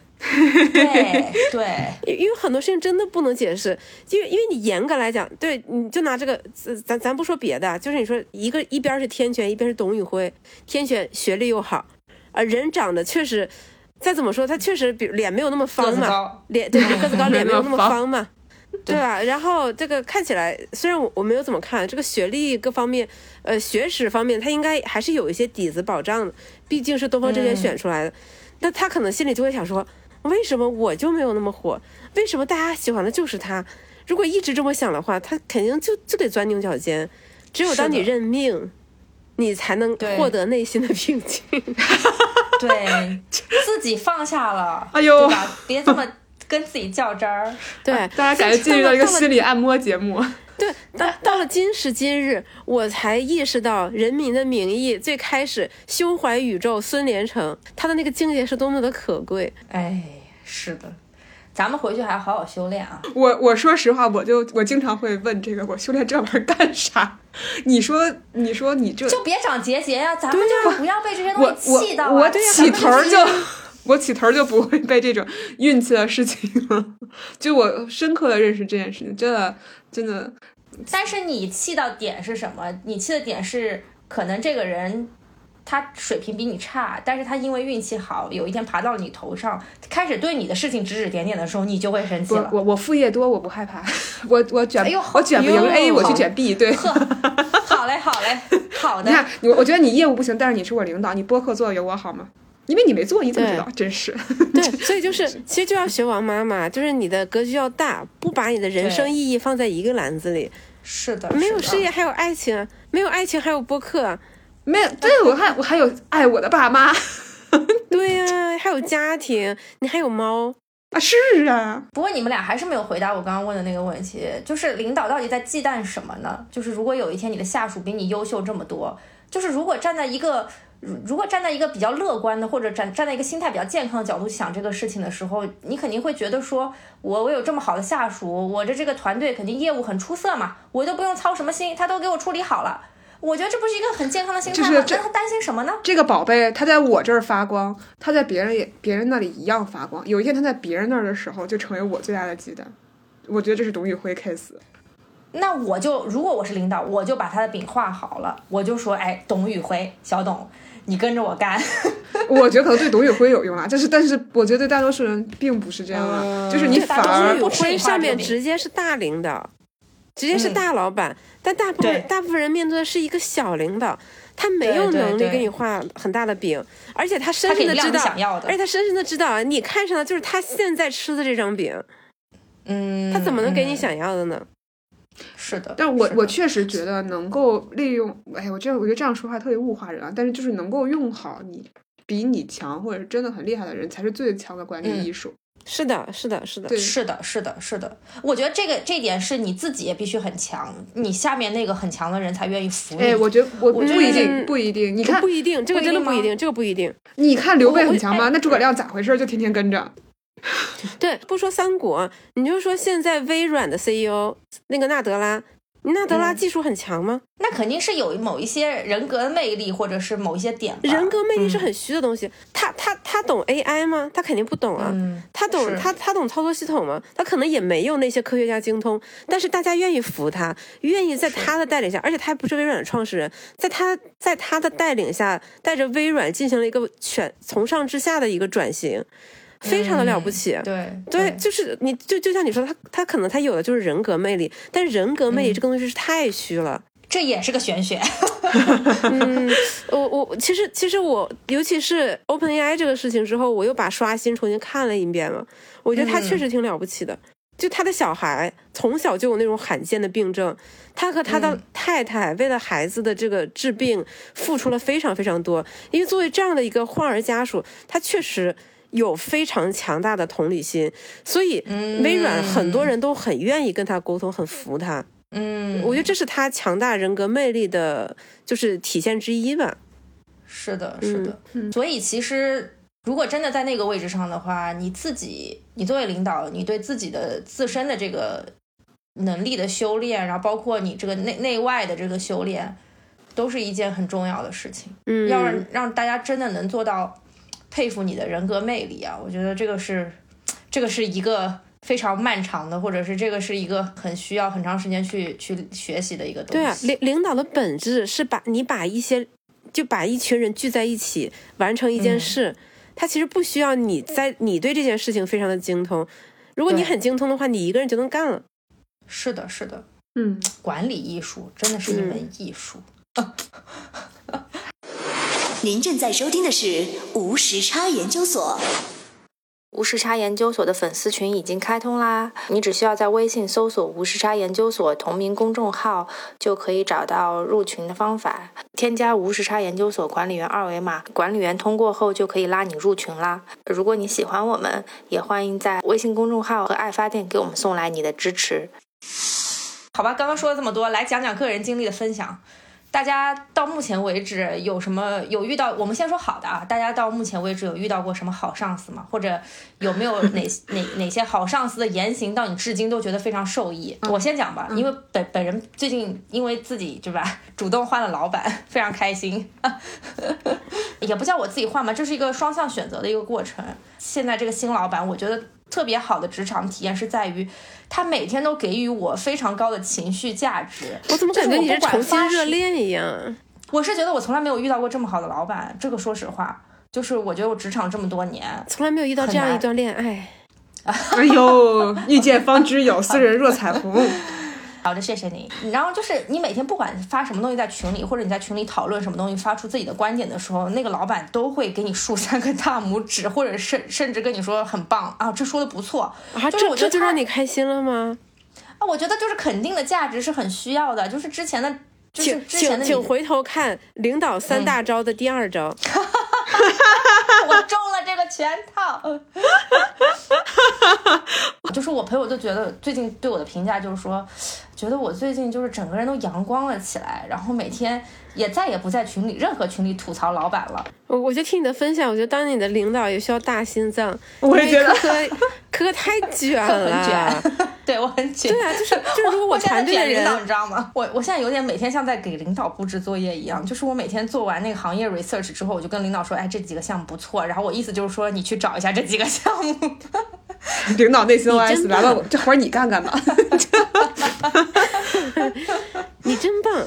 好吧，那你们俩呢？呃，我说实话，我我其实列的这句话是我上高中的时候的学生会主席说的，因为我那个时候是，嗯哎呀，我我一直脾气都比较急，就很容易一急就焦虑，然后有的时候会有点乱阵脚。然后我那个时候刚十六岁、十七岁，就那个时候，然后我当时觉得我们的学生会主席一个小姐姐非常的具备领导力，这是一种天然的领导能力。我觉得我可能嗯再过很多时间都不能做到这个地步。她当时就很认真的跟我说，就是，呃，就是就是有点教小朋友，虽然我们只差一岁，那他说的就是事情多不要着急。他给我的不拖延的，呃，那个一个箴言就是，事情见到第一眼的话就尽快能做就做掉。这件事情到现在都激励我不拖延。就比方说一些很琐碎的事情，我第一眼看到它的时候，我就不要钱拖着，我就把它做掉。或者这个吃完饭这个碗，不要看着它油化掉，你就是要油干掉，你就要赶紧去刷，因为这这样也是最快的。我觉得这个无形中在过在未在后来的十几年里面，给予我非常高的这个处理事情的效率的能力。哎嗯，，P P 人听完之后有什么感想 没什么感想，P 人没有感感想，P P 人是不？P 会就是不激的想做。对，，P 人还是不会被还还是不激。的，对，就计划是没有计划的。对，然后愣要让我说的就是，我觉得在很多事情上，我觉得在很多，比方说性别议题上，我会表现的比较幼稚，就是因为我遇到的，不管是呃我生活中呃遇到的男性，相对来说，有些男上司竟然都非常的不油腻，就是属于人家非常的有 sense，跟我说话的时候都记得要把门打开，然后我特别说，哎呀，你把门打开干啥呀？我们赶紧把门关上吧。人家外面多吵呀！对对，其实人家是故意男领导真的很注意，对，他会故意留一扇，因为知道是比较年轻的那个女同事、女下属，然后人家故意留个门儿，我都没有，我都没反应过来，我就特傻，我说，哎呀，外面怪吵的，来，咔，把门关上了，然后那个男领导脸儿都有点儿，就是哪儿来的个傻子，但他又他又不好意思说，然后就就只能嗯。快快结束。就其实说的也不是啥正事儿，就是尤其显得欢声笑语的嘛，就是 更其实你现在想到就是关着门欢声笑语的，还能听见我哈哈大笑，就是确实很奇怪。嗯因为他在跟我说年会的事情，因为他以为所有天津人都会说相声啊，whatever，就是 对，就是就大约就是这种，然后而且还都是一些江湖闻名的爱妻号，都属于我买，就他发现我用了一个什么好玩的东西，他就会找我要链接，然后然后我问为啥的时候，他会扭扭捏捏的说想买给我老婆之类的这种，哦，嗯，包包括以前公司就是，而且我觉得我还是比较好的一点，就大多我觉得不是大多数，是每一个基本上我之前遇到的领导，在离职之后，我们还是朋友，就是还是会有聚会，或者是我看到嗯。他、呃什么坚持跑步呀，会予以称赞，然后什么就是包括聚餐啊，或者他有新的爱好，我们都会分享。就虽然我们其实是有年龄差的，我我现在回想一下，因为相对来说，他们都是比较有人格魅力的那种克里斯玛型的领导，嗯确实是这种很嗯。天生，就是他会工作的时候他很严厉，但是他有一些奇怪的爱好，以至于让我真的很想跟他交流。我上一个领导，他这个裸辞了之后，已经打家具打了一年半了，现在是一个非常优秀的木工，包括他会给我。创造机会，就是也我我也是一个非常克领导的人，就类似于我才入职不到一个月的时候，我正好要扛一个自己的项目的那一天，要 kick off 的当天，他这个被车撞了，然后然后在那一周的周会上，他在手术室里面，就是在病房上，然后跟我们一起开周会的时候，还特意跟我说什么你要赶紧站到台前来呀、你在后面缩着怎么回事啊？你赶紧表现啊，巴拉巴拉，在会上就这么就是这种。哦，那真的很好。对我现在就是对，就是会让你就是有这个愿意机会啊，愿意或者什么给你机会表现自己，对对对对对，而且会而且不拦你的工。啊，对，虽然他都已经躺在病床上了，但是还会注意这些那个的事儿，就主要那个场面非常的惨，而我内心里面竟然有点负愧，我怎么我总感觉是我刻的，然后 对，所以大抵来说甚至还在背后给你一些指导。是的，会会告诉是会告诉我一些我都没有意识到我做的好的地方。嗯，对，这个是虽然可能某种意义上也是画饼吧，但 但是我那个时候确实是比较心甘情愿了，相对来说，嗯，但是我觉得他至少给了你成长嘛，不管是不是画饼，至少你从这份工作当中还是收获了很多。啊，确实啊，就是而且也相对来说又还是说，呃，人际关系不复杂，就是一个很好的，既有成长，然后也比较开心的这个职场经历，也很有可能是因为我大条，就是对。对，因因为我忽然想起来，我以前的我以前有一个领导，就是他各方面都做的特别完美，就跟你你上面说的，就是也是江湖爱妻的这种，然后有一儿一女，然后特别注重家庭，然后所有的就是作为领导的事情，他做的都非常妥帖和妥当。就当他知道我没有年终奖，公司没有给我发年终奖的时候，他自掏腰包给我发了年终奖因为我们 team 没有做出没有做出成绩来，但是。我要的其实不是钱，我要的是成绩啊！就是我要的是我那个是年轻的时候我想要投出项目的这件事情，但是他没有把这件事情，哎，不是没几个钱，就是虽然自掏腰包也没几个钱，呃，但哎，是那我觉得从但是他从自己口袋里面掏钱，永远都是我觉得最难得的。是难得的，是啊，那的是是那是那是因为他嗯，因为他钱对他来说也不算什么，因为他真的财富自 No 由 no 就 no no no no no，根本不是这样的，是越是这样的人，他会越在乎钱，好吧？哎呀，你这这个这我们没有讲完，他、嗯。他本身就是一个就是可能就是各方面都会做的非常妥帖和妥当的，就是在钱方面就不吝啬，包括去外面请人吃饭啊什么之类的，，哎但是不吝他都啬不是他应该的呀，前面买单啊，我觉得是这样的，我能理解，就是好人不等于好上司啦，就是嗯对对对对他这方面做的很好，我很感激他，我并且很很尊重他。但是他其实并没有理解到我到底在这份工作当中想要得到什么，因为他财富自由了，所以他特别爱惜他的羽毛，所以他根本不愿意做任何事情，他怕做错，他怕出错，他怕毁掉他的名声。但是他带着我，我那个时候才刚刚第一份工作开始做投资，我非常急迫的需要做出一些成绩来的时候，他可能也知道，但是他每天就布置我一些乱七八糟的有的没有的事情，其实在浪费我的时间，甚至在浪费我就是最该就是有成长性的这一段时间，我就就所以，我跟他待了一一年嘛，跟了他一年多，我觉得我没有任何成长，他也没有教我任何东西，他经常不出现在办公室里，从来都没有带过我，太卷了。就你知道吗？就你是太卷了，就很要是有这样的工作，我开开心死。我现在可能很开心，毕竟工作了那么多年，对真真的，我我说实话，我确实我确实认识一些，尤其是做一级市场投资的朋友，他们嗯人生最大的恐惧，就像科科一样，是自己得不到成长。yes，这是神经病啊！好了好了，不说我了，说你说你。我真的哦，我觉得当科科领导好难啊。好难。我我我很我很尊重，我很尊重，我很佩服，但我做不到，我真的做不到。我我觉得当我领导好容易啊，就是其实就是就是那种最简单的对一个懒蛋要做的事情就好了，就是少给点活，少提点要求，然后我一定反馈给你足够的情绪价值，我可以让领导超开心。哈哈哈好好好，黑总黑总，因为我我我我在思考啊，就是我有遇到过哪些好上司，然后头脑一片空白。嗯呃，但但是反过来来讲，对于这些上司来说，我应该也不是一个好下属，这也是为什么，哎这也是为什么，这是为什么，就是我每一份工作结束之后，他们都不怎么联系我。呃，但但但是但是我前领导，我我还是还是会就是有可能集体小团队小团体聚餐还是有的。但是就是、嗯。就是我特别羡慕，就是有些人他比如说他跟第一份工作带他的老师可能一直保持联系，对对方一直给他当一个 mentor，就是是。当他的亚搜，然后我就很 对。对我我就还挺羡慕的，就我就在想我做人是有多失败啊，就是大家好像不管什么脾气的，好像他们之后都都也从来没有关心过。我，当然哎，我也觉得这个是肯定有关心过常人家，态吧，这是对我我肯定也关心过人家，对，但是对。方也没有，呃，你你要非要说我遇到了好上司，我觉得确实是我现在的老板，但你说他是、哦。他他，我觉得没有哪句话让我印象很深刻，但是我觉得确实是他平时的行动，因为他确实是一个很有同理心的人，他把这个公司打造成了一个很有同理心的环境，所以大家在这里不卷不焦虑，嗯，嗯心甘情愿被画饼。对，但是是我建议这本期节目不要，提到县老板，这个我会质疑他的真诚程度。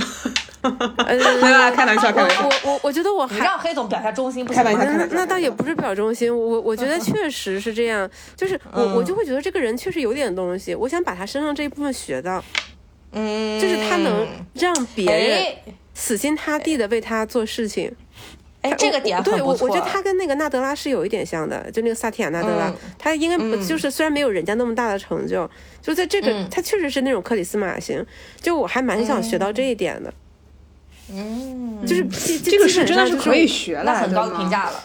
就是这个事情真的是可以就就尽可能学点皮毛吧，学学不到道，学点学学点是可以学点学点是点。对，就就比如说你学学习一下人家的情绪控制能力，这个是可以学的吧？不要那也可以学习一下我的情绪控制能力。你就别学我的。情绪控制能力我。但我很喜欢当工头的快乐。对，反正我是情绪控制能力还比比较差，但是不行但是我这两年好多了，我这两年真的是嗯被、被折磨了很多，你这两年成熟了，确实成熟了，就去就是就是努力让自己永远站在别人的视角和立场想问题嘛，确实会让自己好一些。嗯是的，是的。所以就经常导致别人跟我相处就觉得说你这个人怎么这么理性？我我说、我说难道这个事情不本来就是这样吗？不是我要当好人，是就别人肯定有别人的视角、别人的想法。但你还是一样的犀利。嗯、那那这可能是一些江山易改，本性难移吧。好的，刚刚咱们快速潦草的讲过了这个好上司啊，就到了我最激动人心的环节，就是咱们遇到过哪些坏上司？吐槽时间到了。我我我觉得我比较简单，我可以很快说完。哦，你先说就是我没。有遇到过坏人，所以但是就是好，就是坏人这个事情是你就很说的很直接，他可能各有各个品德的缺陷，这就比较好说，嗯就不那么复杂，就是比较直接啦。但是好人并不等于好上司，我觉得我遇到的比较糟糕的上司是。他的糟糕点是，他也很难揣测他的上司，于是他没有办法给我去哦，实际的布置工作。我是一个很容易焦虑的人，就是如果我有事情在手上，我就不焦虑了。但是当我觉得没有方向的时候，我会非常焦虑。这个那段时间我就很很痛苦，很痛苦。没有人对我不好，非常 nice，所有事情很 nice。然后关键就是那个时候我也是上司，我也在带人，就是这个这个嗯二阶传导之后，我也没有办法给我的。下属带来明确的这个工作目标，我只能假装有一个明确的工作目标。就这个事情让我那段时间极其的痛苦。但是这个事情要做成是吗？还是说其实没有事情，大家在假装有事情？不，就是问题的点就是我的上司没有揣摩清楚他的上司到底让我们做什么，他给了我一个非常虚的工作目标。有的没有的。他没有，嗯他甚至不会带我。我觉得我当时我的上司，他应该替我做的事情就是细化我的工作目标，然后告诉我该干什么，然后或者是你嗯至少把这个事情拆解一下。然后我好嗯拆解给嗯我的下属，把它变成一个具体的事情，嗯。然后和具体的工作目嗯标，但是没有他却没有去做这一步。对于我来讲就非常的困扰我我没有办法，也我只能瞎、哦。瞎他妈猜，然后然后但我不能接受我给我的下属的工作是乱七八糟，就他人家得也上班也得知道在干啥，你不但大家不能再互相就是这样，这我有点受不了，所以我只能假装是有这个东西。领导布置是提升影响力，那 OK，那提升影响力，你到底拆解到哪些行业的影响力？怎么就算有影响力？就这个事情，我觉得是我们应该好好讨论清楚的，但是没有这个事情，他甚至没有主意。那个确实跟个人能力有关对，系，就是这个领导他，他绝对是个非常正直且好的人，而且在其他方面上，比方说嗯对个对一些新闻事件的看法呀，或者这件事情上，我们是完全贴合的。但是就是做事的时候，哦就是没办法。他可能就没有被放在对的位置上。呃，我觉得这个 make sense，但是关键是就是我那个时候也比较年轻，说实话呢，可能现在我也就知道，反正就是糊弄呗。那我为什么也一定要给我的下属一个明确的需要需要？不要大家一起糊弄不就好了吗？但我当时也是年轻，就是忍不了这件事。嗯，嗯，就是这个这个是我，但但我觉千得翻过境。对，但我可能可能以这个世界大多数都是草台班子来说的话，可能这样做也未必是错的。可能我也有一天也会成为草台班子的一员，但我当时不接受，可能现在也不是很接受。然后第二类呢，我不当时接受的领导呢，就是自己卷且优秀，也同时要求别人极致的卷和优秀。因为对于我来讲，工作在人生中的定位呢，它就不是一个非常高优先级，或者它不是我生活中的全部。我时常认为，我下班那一刻，我今天的人生刚刚开始。就是所以就是不要对我有同样强的目标，你只要给我一个我工作 OK 了的目标和在就是你告诉我及格在哪，八十在哪，一百在哪，我来看看我得多少分儿。我可能今天只想得八十分儿，你就不要要求我去得一百分，因为我可能并不想在这个行在此时此刻在这个项目拿拿更多的分数，对于我来讲不重要，我也不是那种就是至少这件事儿。没那么重要，就是不要事事都卷，这个我就有点受不了。这就有点像是，比方说我，嗯尤尤其我觉得我比较典型是我导师，因为他过于优秀，所以他就觉得别人都要像他一样优秀，而且这个优秀是天然的。对这事情不是天然的，因为我就是很蠢，就是你你就还是要给我指明路径。这个是你做而且他很看重这件事情，他就觉得所有人都跟他一样，应该，要这是一个是能力方面，你难者不会，会者不难，因为他觉得，因为他很容易就做到，所以他并不觉得这样的事情是要花更多的时间。是或者是有些人天赋是有限的，然后嗯还有就是卷，卷某种意义上也是一种能力，但可能不是所有人愿意认同和或者是体力跟得上这么卷。对，我觉得这种也是一种，是的对对对，就可能也是一种，哎，但我其实觉得这些都是一个非常高级的要求。就就我觉得我提的这些吐槽，全都是一个可能都已经做到八十分以上，就不是一个不及格的领导。有很多事情可能也是我自己的问题，对，所以我这快速就说完了。是嗯，是。那那我先说，黑总，来吧，开始开火。我真的是遇到过就是特别坏的领导，我觉得，就我以前有那种领导不分场合、时间、地点，晚上抄起电话就打给你，我真的很讨厌这种。就是你六七点钟打给我也就还好了，十一二点钟还在打电话给我，而且是抄起电话就打，而且我这种人吧，我性生活啊？啊、我觉得是，我觉得是，就是个人时间和工作时间没有界限。然后其次就是我已经很好的、很 nice 的打接电话了，接到了电话，你知道是什么？就是其实百分之八十不是工作，而是他的情感，他要跟我宣泄他的情感。这个机票怎么订？哎，就是这些屁事儿，你有必要晚上十一点钟、十二点钟打电话给我吗？我以为出了什么天大的事，我以为项目出了什么问题，就是你知道，因为你你作为一个经常在职场当中接接到这种晚上的电话的时候，你总总总会很担心是不是出了什么事儿。其实很多时候是他自己把他的情感寄托放在了你身上，把你当成了一个工具人。真的吗？我有时候以为，我一开始以为他这个电话有的时候只打给我一个人，后来我发现他其实有打给好几个人诉说。我想说，那是何必呢？他没有别的事儿干吗每个人都要说一遍吗？没有别的事儿说，他就是想要告诉所有人这件事情，然后想听所有人给他情感输出。他不长结节，把结节传递给所有人，很厉害，是不是？但是最可怕的是，出了事情，他第一时间不是想着说跟团队站在一起去想去解决这个问题，而是立刻开始指责说：“哎，这个事情你们怎么搞的？怎么弄了这么长时间都没有弄弄好？哎，怎么会出这种问题？是不是你们谁没有做做到位？”就他第一时间是在群里发这种指责的语音，就你就很反感，就你到底有没有把我们当成是一个团队的？而且最让人不能接受的就是后来就是团队 fix 住了之后，我们团队有三个就是跟我一样 level 的人，然后他就有意无意的会说说，哎呀，我们三个人三个人一起上一个项目，人太多了，以后就我的项目就一个项目就上两个人，你们三个人之间竞争。你哇，们这不是那个爆裂谁鼓手里那种？对呀、就是说你们谁表现好，谁谁谁就上，搞这种团队竞争，让大家都卷起来，然后产生这种竞争危机意识。你这不就是把这种领导的权术明明白白的摆在这个台面上，显得很不高级？所以我就觉得说，哎呀，真的是遇到这种差领导，真的是让你很难受、很揪心，而且他的每一句话说出来都特别特别没有艺术，特别特别的直给。就是你知道，人在职场当中还是要讲讲究一些讲话的艺术，即便你是领导，对吧？哎我想讲我想话还是要委婉一点。我想看看这些聊天记录，感觉以后适合写小说。下次给你看，真的非常非常厉害。嗯，我觉得遇上了真的只能自认倒霉，然后换到别的地方。嗯我前是正好认识一个妹子，她就跟我讲她的这个领导，首先那个领导也是遇到一点什么事儿就会立刻甩锅给自己的下属，这个领导比他高两三级嘛，嗯就让他的小领导来明示他说，大领导已经想把你干掉了，你还不赶快好好表现，你必须好好表现，不然的话，你就可能真的会被干掉了。然后就强迫这个妹子，就是每天很早的上班，晚上加班到十点十一点，就她她就先崩溃了，就已经很崩溃了。嗯嗯，真的是有对，然后就是很能猜忌，就比如他们跟别的部门合作，或者跟客户搞活动，然后他领导说：“嗯哎，你们怎么会申请这些物料？这些钱你们就是类似于，他就想问你们是不是贪了？然后说这个到时候、哦对吧要审计干嘛的？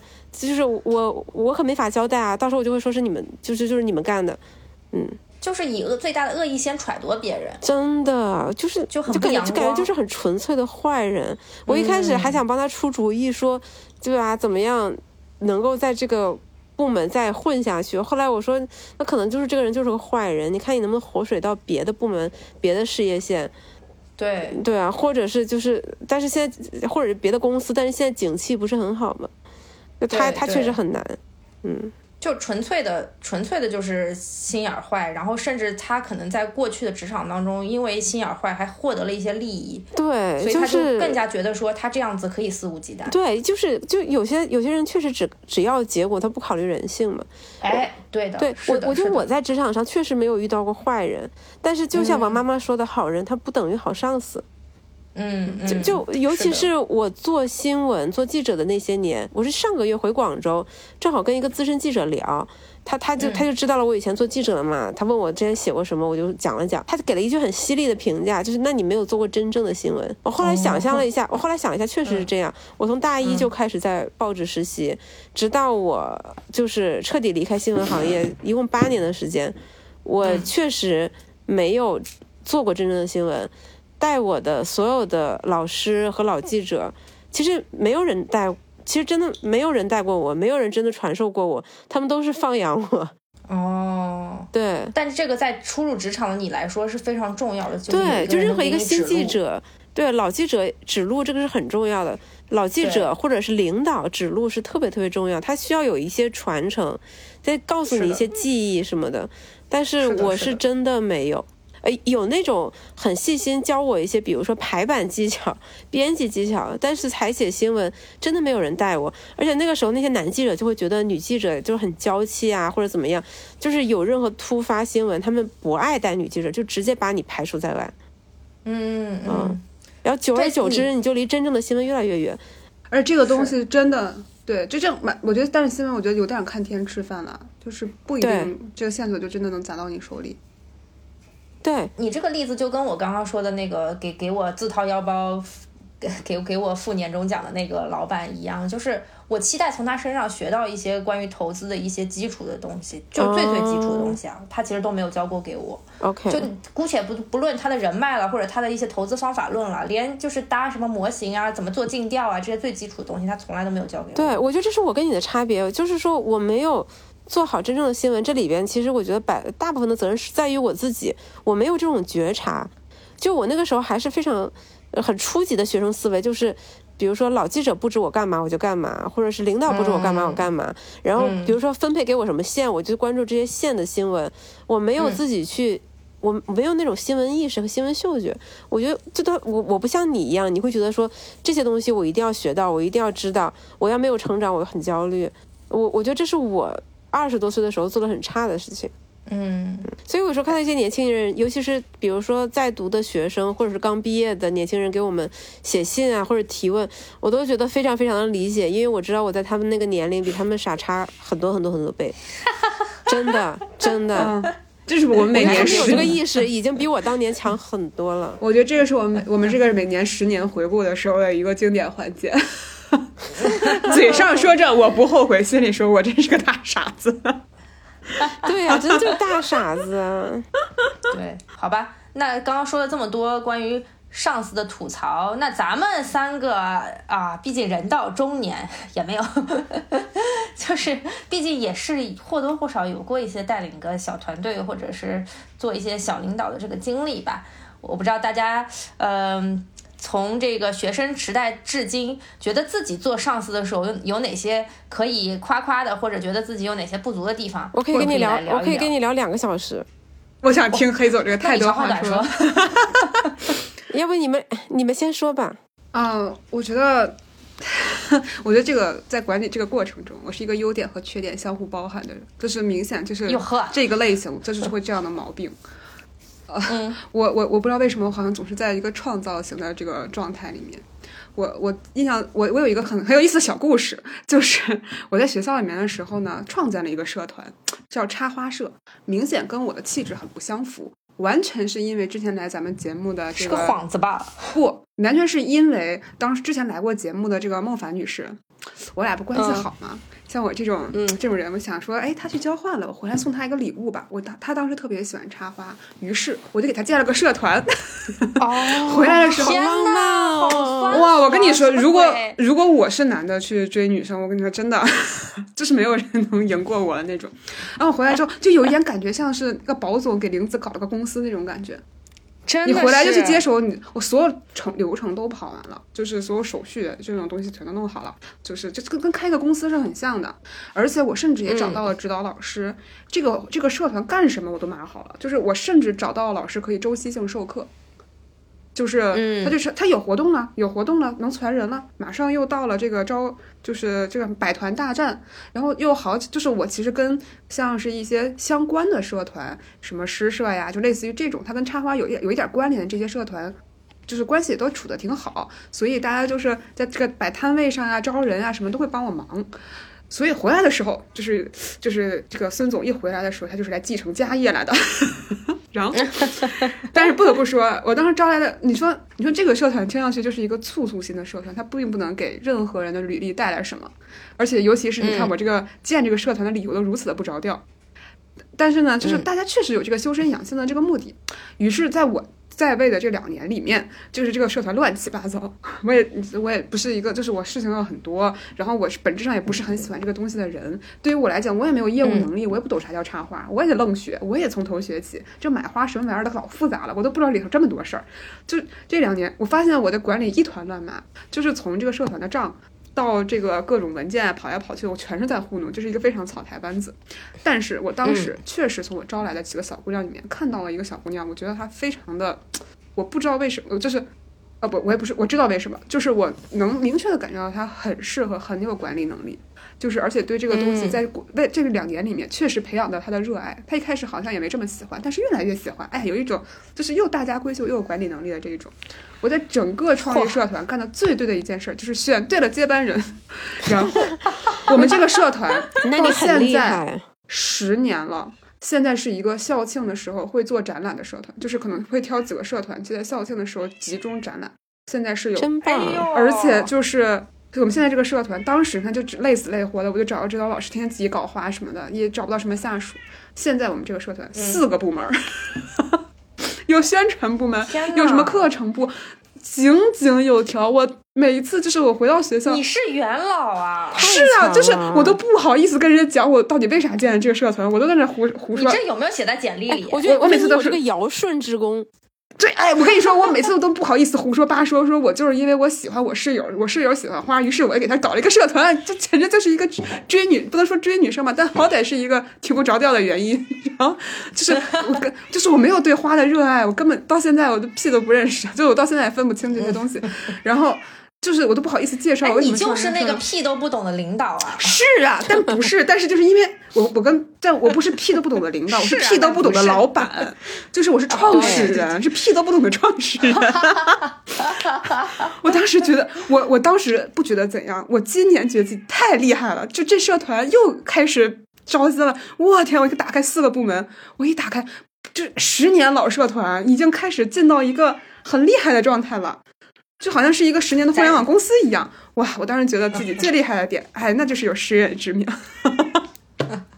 我我觉得前三年可能跟你有点关系，后十年咱就 后面七年怎么呢肯定还？是如果我当时不去见，而且我我名字起的特别好，特别文雅，叫采薇茶花社。你听一听，《诗经》里来的，这厉害厉害厉不厉害？厉害！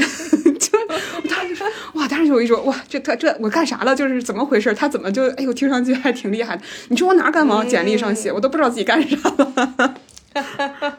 那黑总呢？我我刚才一直在想，我要从哪儿开始说，哎呦呦呦呦呦呦！就全都是一把辛酸泪，满纸荒唐言。哎呦，哎呦，到底跟多少人结下了梁子？就是黑总，真的很心酸啊！我就是下属，就是跟你直接闹掰，很大情绪，就是说啊，这个东西我不要干，那个东西我不要干，那那你现在剖析下来是什么原因呢？我我不知道呀。哥，我当时就是求求姐了，你看吧，就是你身段不够软，黑总。我跟你讲，我身段真的超级软，我每次都是第一时间滑跪。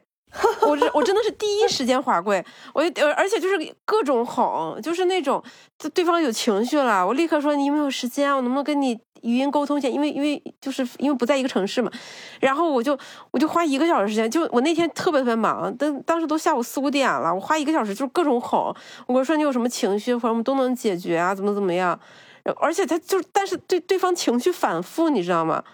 就是那是对方的问题还是？就是就是明明聊的好好的，他可能过了一嗯。周，他突然说他还是不行，然后再来再来一波，他最后把我都搞崩溃了。我就后来就就是反正当面跟他跟对方见面嘛，然后、嗯。然后还有个第三方作陪，反正最后就真的让他把我骂了一顿，当面骂了一顿，然后我就、啊我就我我我就心里好受多了。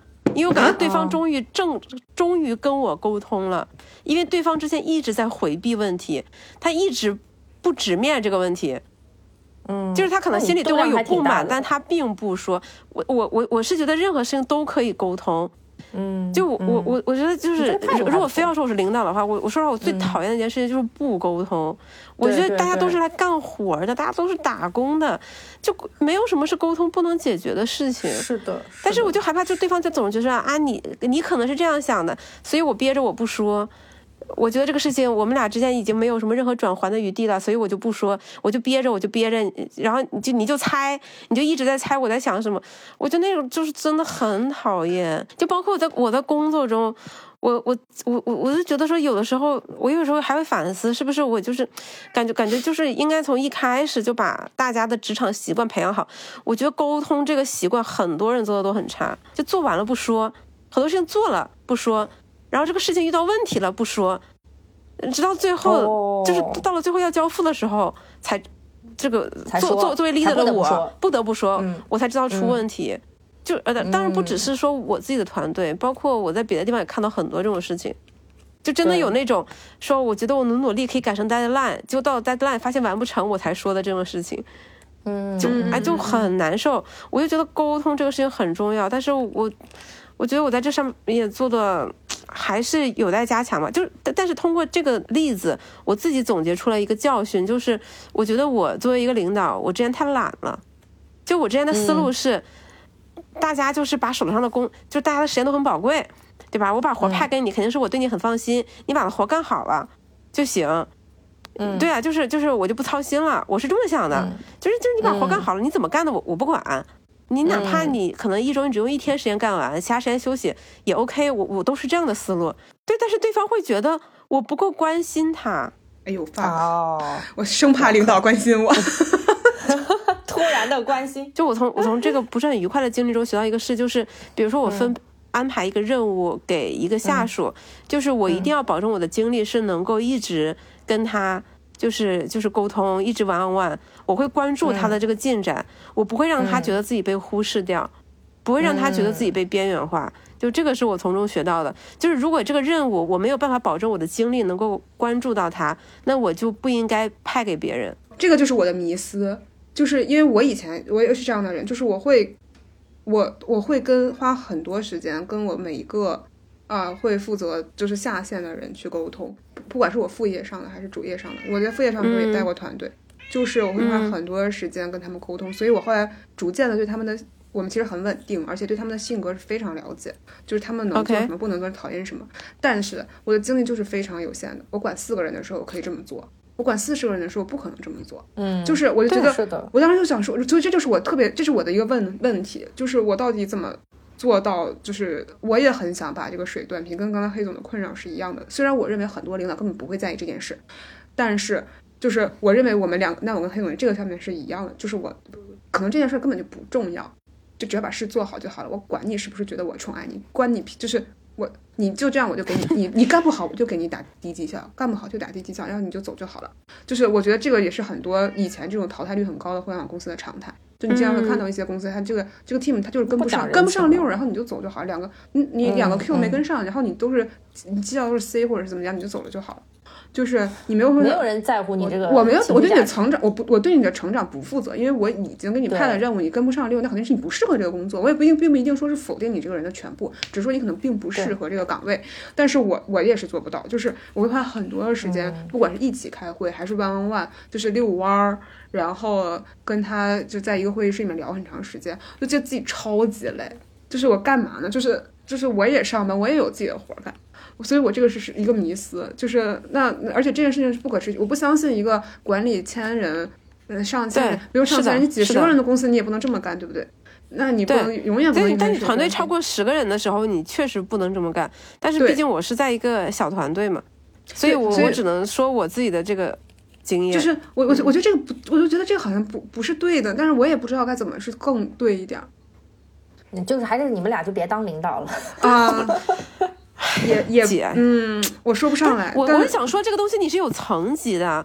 当你的啊团队很扁平的时候，你当然是可以 on one。但是当你有层级的时候，你只要跟你的直接下属跟、实线下属，对对你跟跟你的跟你的直接下属，你跟他们对做好沟通，然后确保就是大家目标啊、做的事情各方面都是一致的，然后他去好好的管理他的下属就好了。每个人性格确实差别很大。那是对就是是大家性格真的差别很大。真的差别很大。我最近也深有感触，就不同同事的性格，你你要调整，你可能没有遇到过这对，大大家大家在意的点都不一样，但是我我后来就是包括招实习生，还有就是在招全职全职人员的话，我就会很注重就是更频繁的沟通，看他需要什么样的帮助。就比如说来实习生，嗯我确定他的实习期间是比如说两个月，那我会跟他说，就是这两个月你希望达到什么目标，那我就帮助你达成这个目标。这两个月的话，你能。你能有什么产出？就你既然来了，你肯定希望你的这个实习期间你有一定的产出，之后之后可以放到你的简历上吧。那我就帮助你把这些产出生产出来，然后你开心，我也开心。然后后来就实习生跟我们关系也很好，就感觉自己还是、就是就感觉这个这个 leadership 之路，这个领导力之路也是在一路升级打怪，就是也要各种磕磕绊绊，就感觉自己还是在初期摸爬滚打这种。对，我就特别羡慕有些人，我之前说到的这种学生会主席小姐姐这种，感觉她就是天然的，就是她可能几句话就让你觉得很幸福，然后嗯，真的是一个很天然的领导力，天然适合当领导，哎呀，我也好羡慕。好羡慕。但但是也就算了吧，也可以不当嘛。对对，对，对而且我我我确实，我我觉得，我感觉我感觉，而且刚才听王妈妈聊，我感觉我跟你的导师可能也有一样的问题，就是、啊，因为太优秀了。我我我我我没有很优秀，但确实我比较卷，但是我我扪心自问，我没有非常非常的卷我的同事，就是就像我前面说的，我就我会觉得说。大家，我我一直我我无论是在我们的播客还是在他们当面，我都会说，就你生你的工作中百分之八十的事情都是不重要的，你只要把你的百分之八十的精力放到百分之二十重要的事事情上就可以，你其他时间你该摸鱼摸鱼，该划水划水，就是你能把一般普通的工作有达到百分之达到达到六十分就可以了。我一直都都这么说的。我觉得虽然你觉得你不卷其他人，但其实你卷你自己，对其他人就是一种压力有。可能吧，有可能吧，因为我确实也很在意结果，就是我完我我我完全不管过程，就是你只要交付结果就好。而且你总有一种，你感觉你有种奇特的力量，就是感觉说出来的话就会让人特别的在意。你像比方说去年批评我跟王妈妈电台的时候，我错了，我俩就真的记在心里了。因为说的对嘛，我我觉得这个，我觉得这倒也不是，我觉得这个谁的嘴说出来，我可能都觉得，因为他，因为我觉得它是一个醍醐灌顶的作用。对我感觉这也是我的问题，就可能很有有不少人对有不少人跟我沟通会感到压力。嗯，哦，我我我我也不知道该怎么办，有我真的不知道该怎么办。你大女主的光环太重了。我我我我我觉得哇我们今天这个哇，就是到后面有很多疑问，我觉得这非常欢迎大家在评论区可以可以就是指点一二，如果大家有这个，哎，这要这个事情真的让我很苦恼，就会别人会觉得跟我沟通有压力。哎，怎么解决？怎么解决？对对，请大家帮帮帮帮我，对，支支招。就是我就那我就会追问说，为什么你会觉得有压力？然后对方又说不出来，那我觉得这这样更有压力你知道吗？就是你觉得我有理吗？哪儿没理？你你说，哎，那你怎么又觉得我就有理了呢？你听听是不是更加混？啊，我想，我好想哭啊！我我觉得可能是这样的，就是我觉得有些事情，当你是上下位的时候，这件事情就是一定会有不愉快，有压力就是因为你是上司，这件事情本身你就肯肯定不会像大头兵一样快乐的跟所有人玩在一起，这个是一定的。就是我觉得这个事情没有什么可反思的，这是我后来自己反思的，就是你这种东西是一定你没有办法跟他们再处理好关系了，因为你就是。能决定他们的一些事情，不管是工作任务还是决定他们的最后的钱，这就是很实在嘛。就是我们可能离开了公司之后，我们也没有什么划分了，我们还是好朋友。但在当时当刻，你确实决定了我一些事情，那我们就是很难成为，我们永远都会被，就是只要你是上司本身，那你肯定就会被下属讨论很多事情。是屁股决定脑袋，这个人脑袋可能本身没有问题，所以就是我们探讨的都永远不是一个个例，或者是我们着重要吐槽某一个特定的人。我觉得是本身就是他在这个环境里面、这个系统里面，然后他的这个上下划分会既定造成这种后果。可能是讨论类似这样的情况，肯定是对人，不是对人的，是对系体系系统的。然后我也就是衷心的祝福大家，每一个人就是都能遇到好的上司。遇到好领导，成为好领导，成为好领导，真的是真的是就是烧高香。对。然后自己的话，就是可能能多多反思和问自己。我觉得不管怎么样，就是当呃我们有一天就大家都三十岁嘛，呃。呸！这句话剪掉。大家都还年轻，就是人生还可能有很多的机遇和上升的空间。不管未来在哪个位置，我觉得都是要保持这个清醒的头脑，就是时不时的反思一下自己，这总是没有坏处的。大家每一个人都退让一些，多想一些，多共情一点，这世界就会变成美好的世界。就会变成美好的明天。对，祝愿所有人都不长结节。对，身体健康心情愉快。看我猫叫的哟，你听听阿祖叫的呀，对呀、你猫今天怎么回事？你听听饿，孩子饿着了呀。好，好啊那关于这期节目，大家有什么想说的，也欢迎大家在评论区积极和我们互动。尤其是那个年长的人，适宜解惑啊，真的非常要。如果我们有那个年纪更大一点的这个听友，对对对，是的，我们非常期待听到大家对关于这期节目的声音啊。感恩的心，对，那今天就就到这里啦，谢谢大家，谢谢大家，拜拜，拜拜拜拜。You know I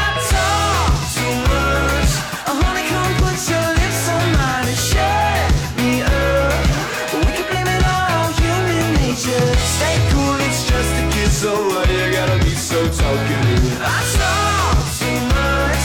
We talk too much. Silence is golden, and you've got my hopes up. We talk too much.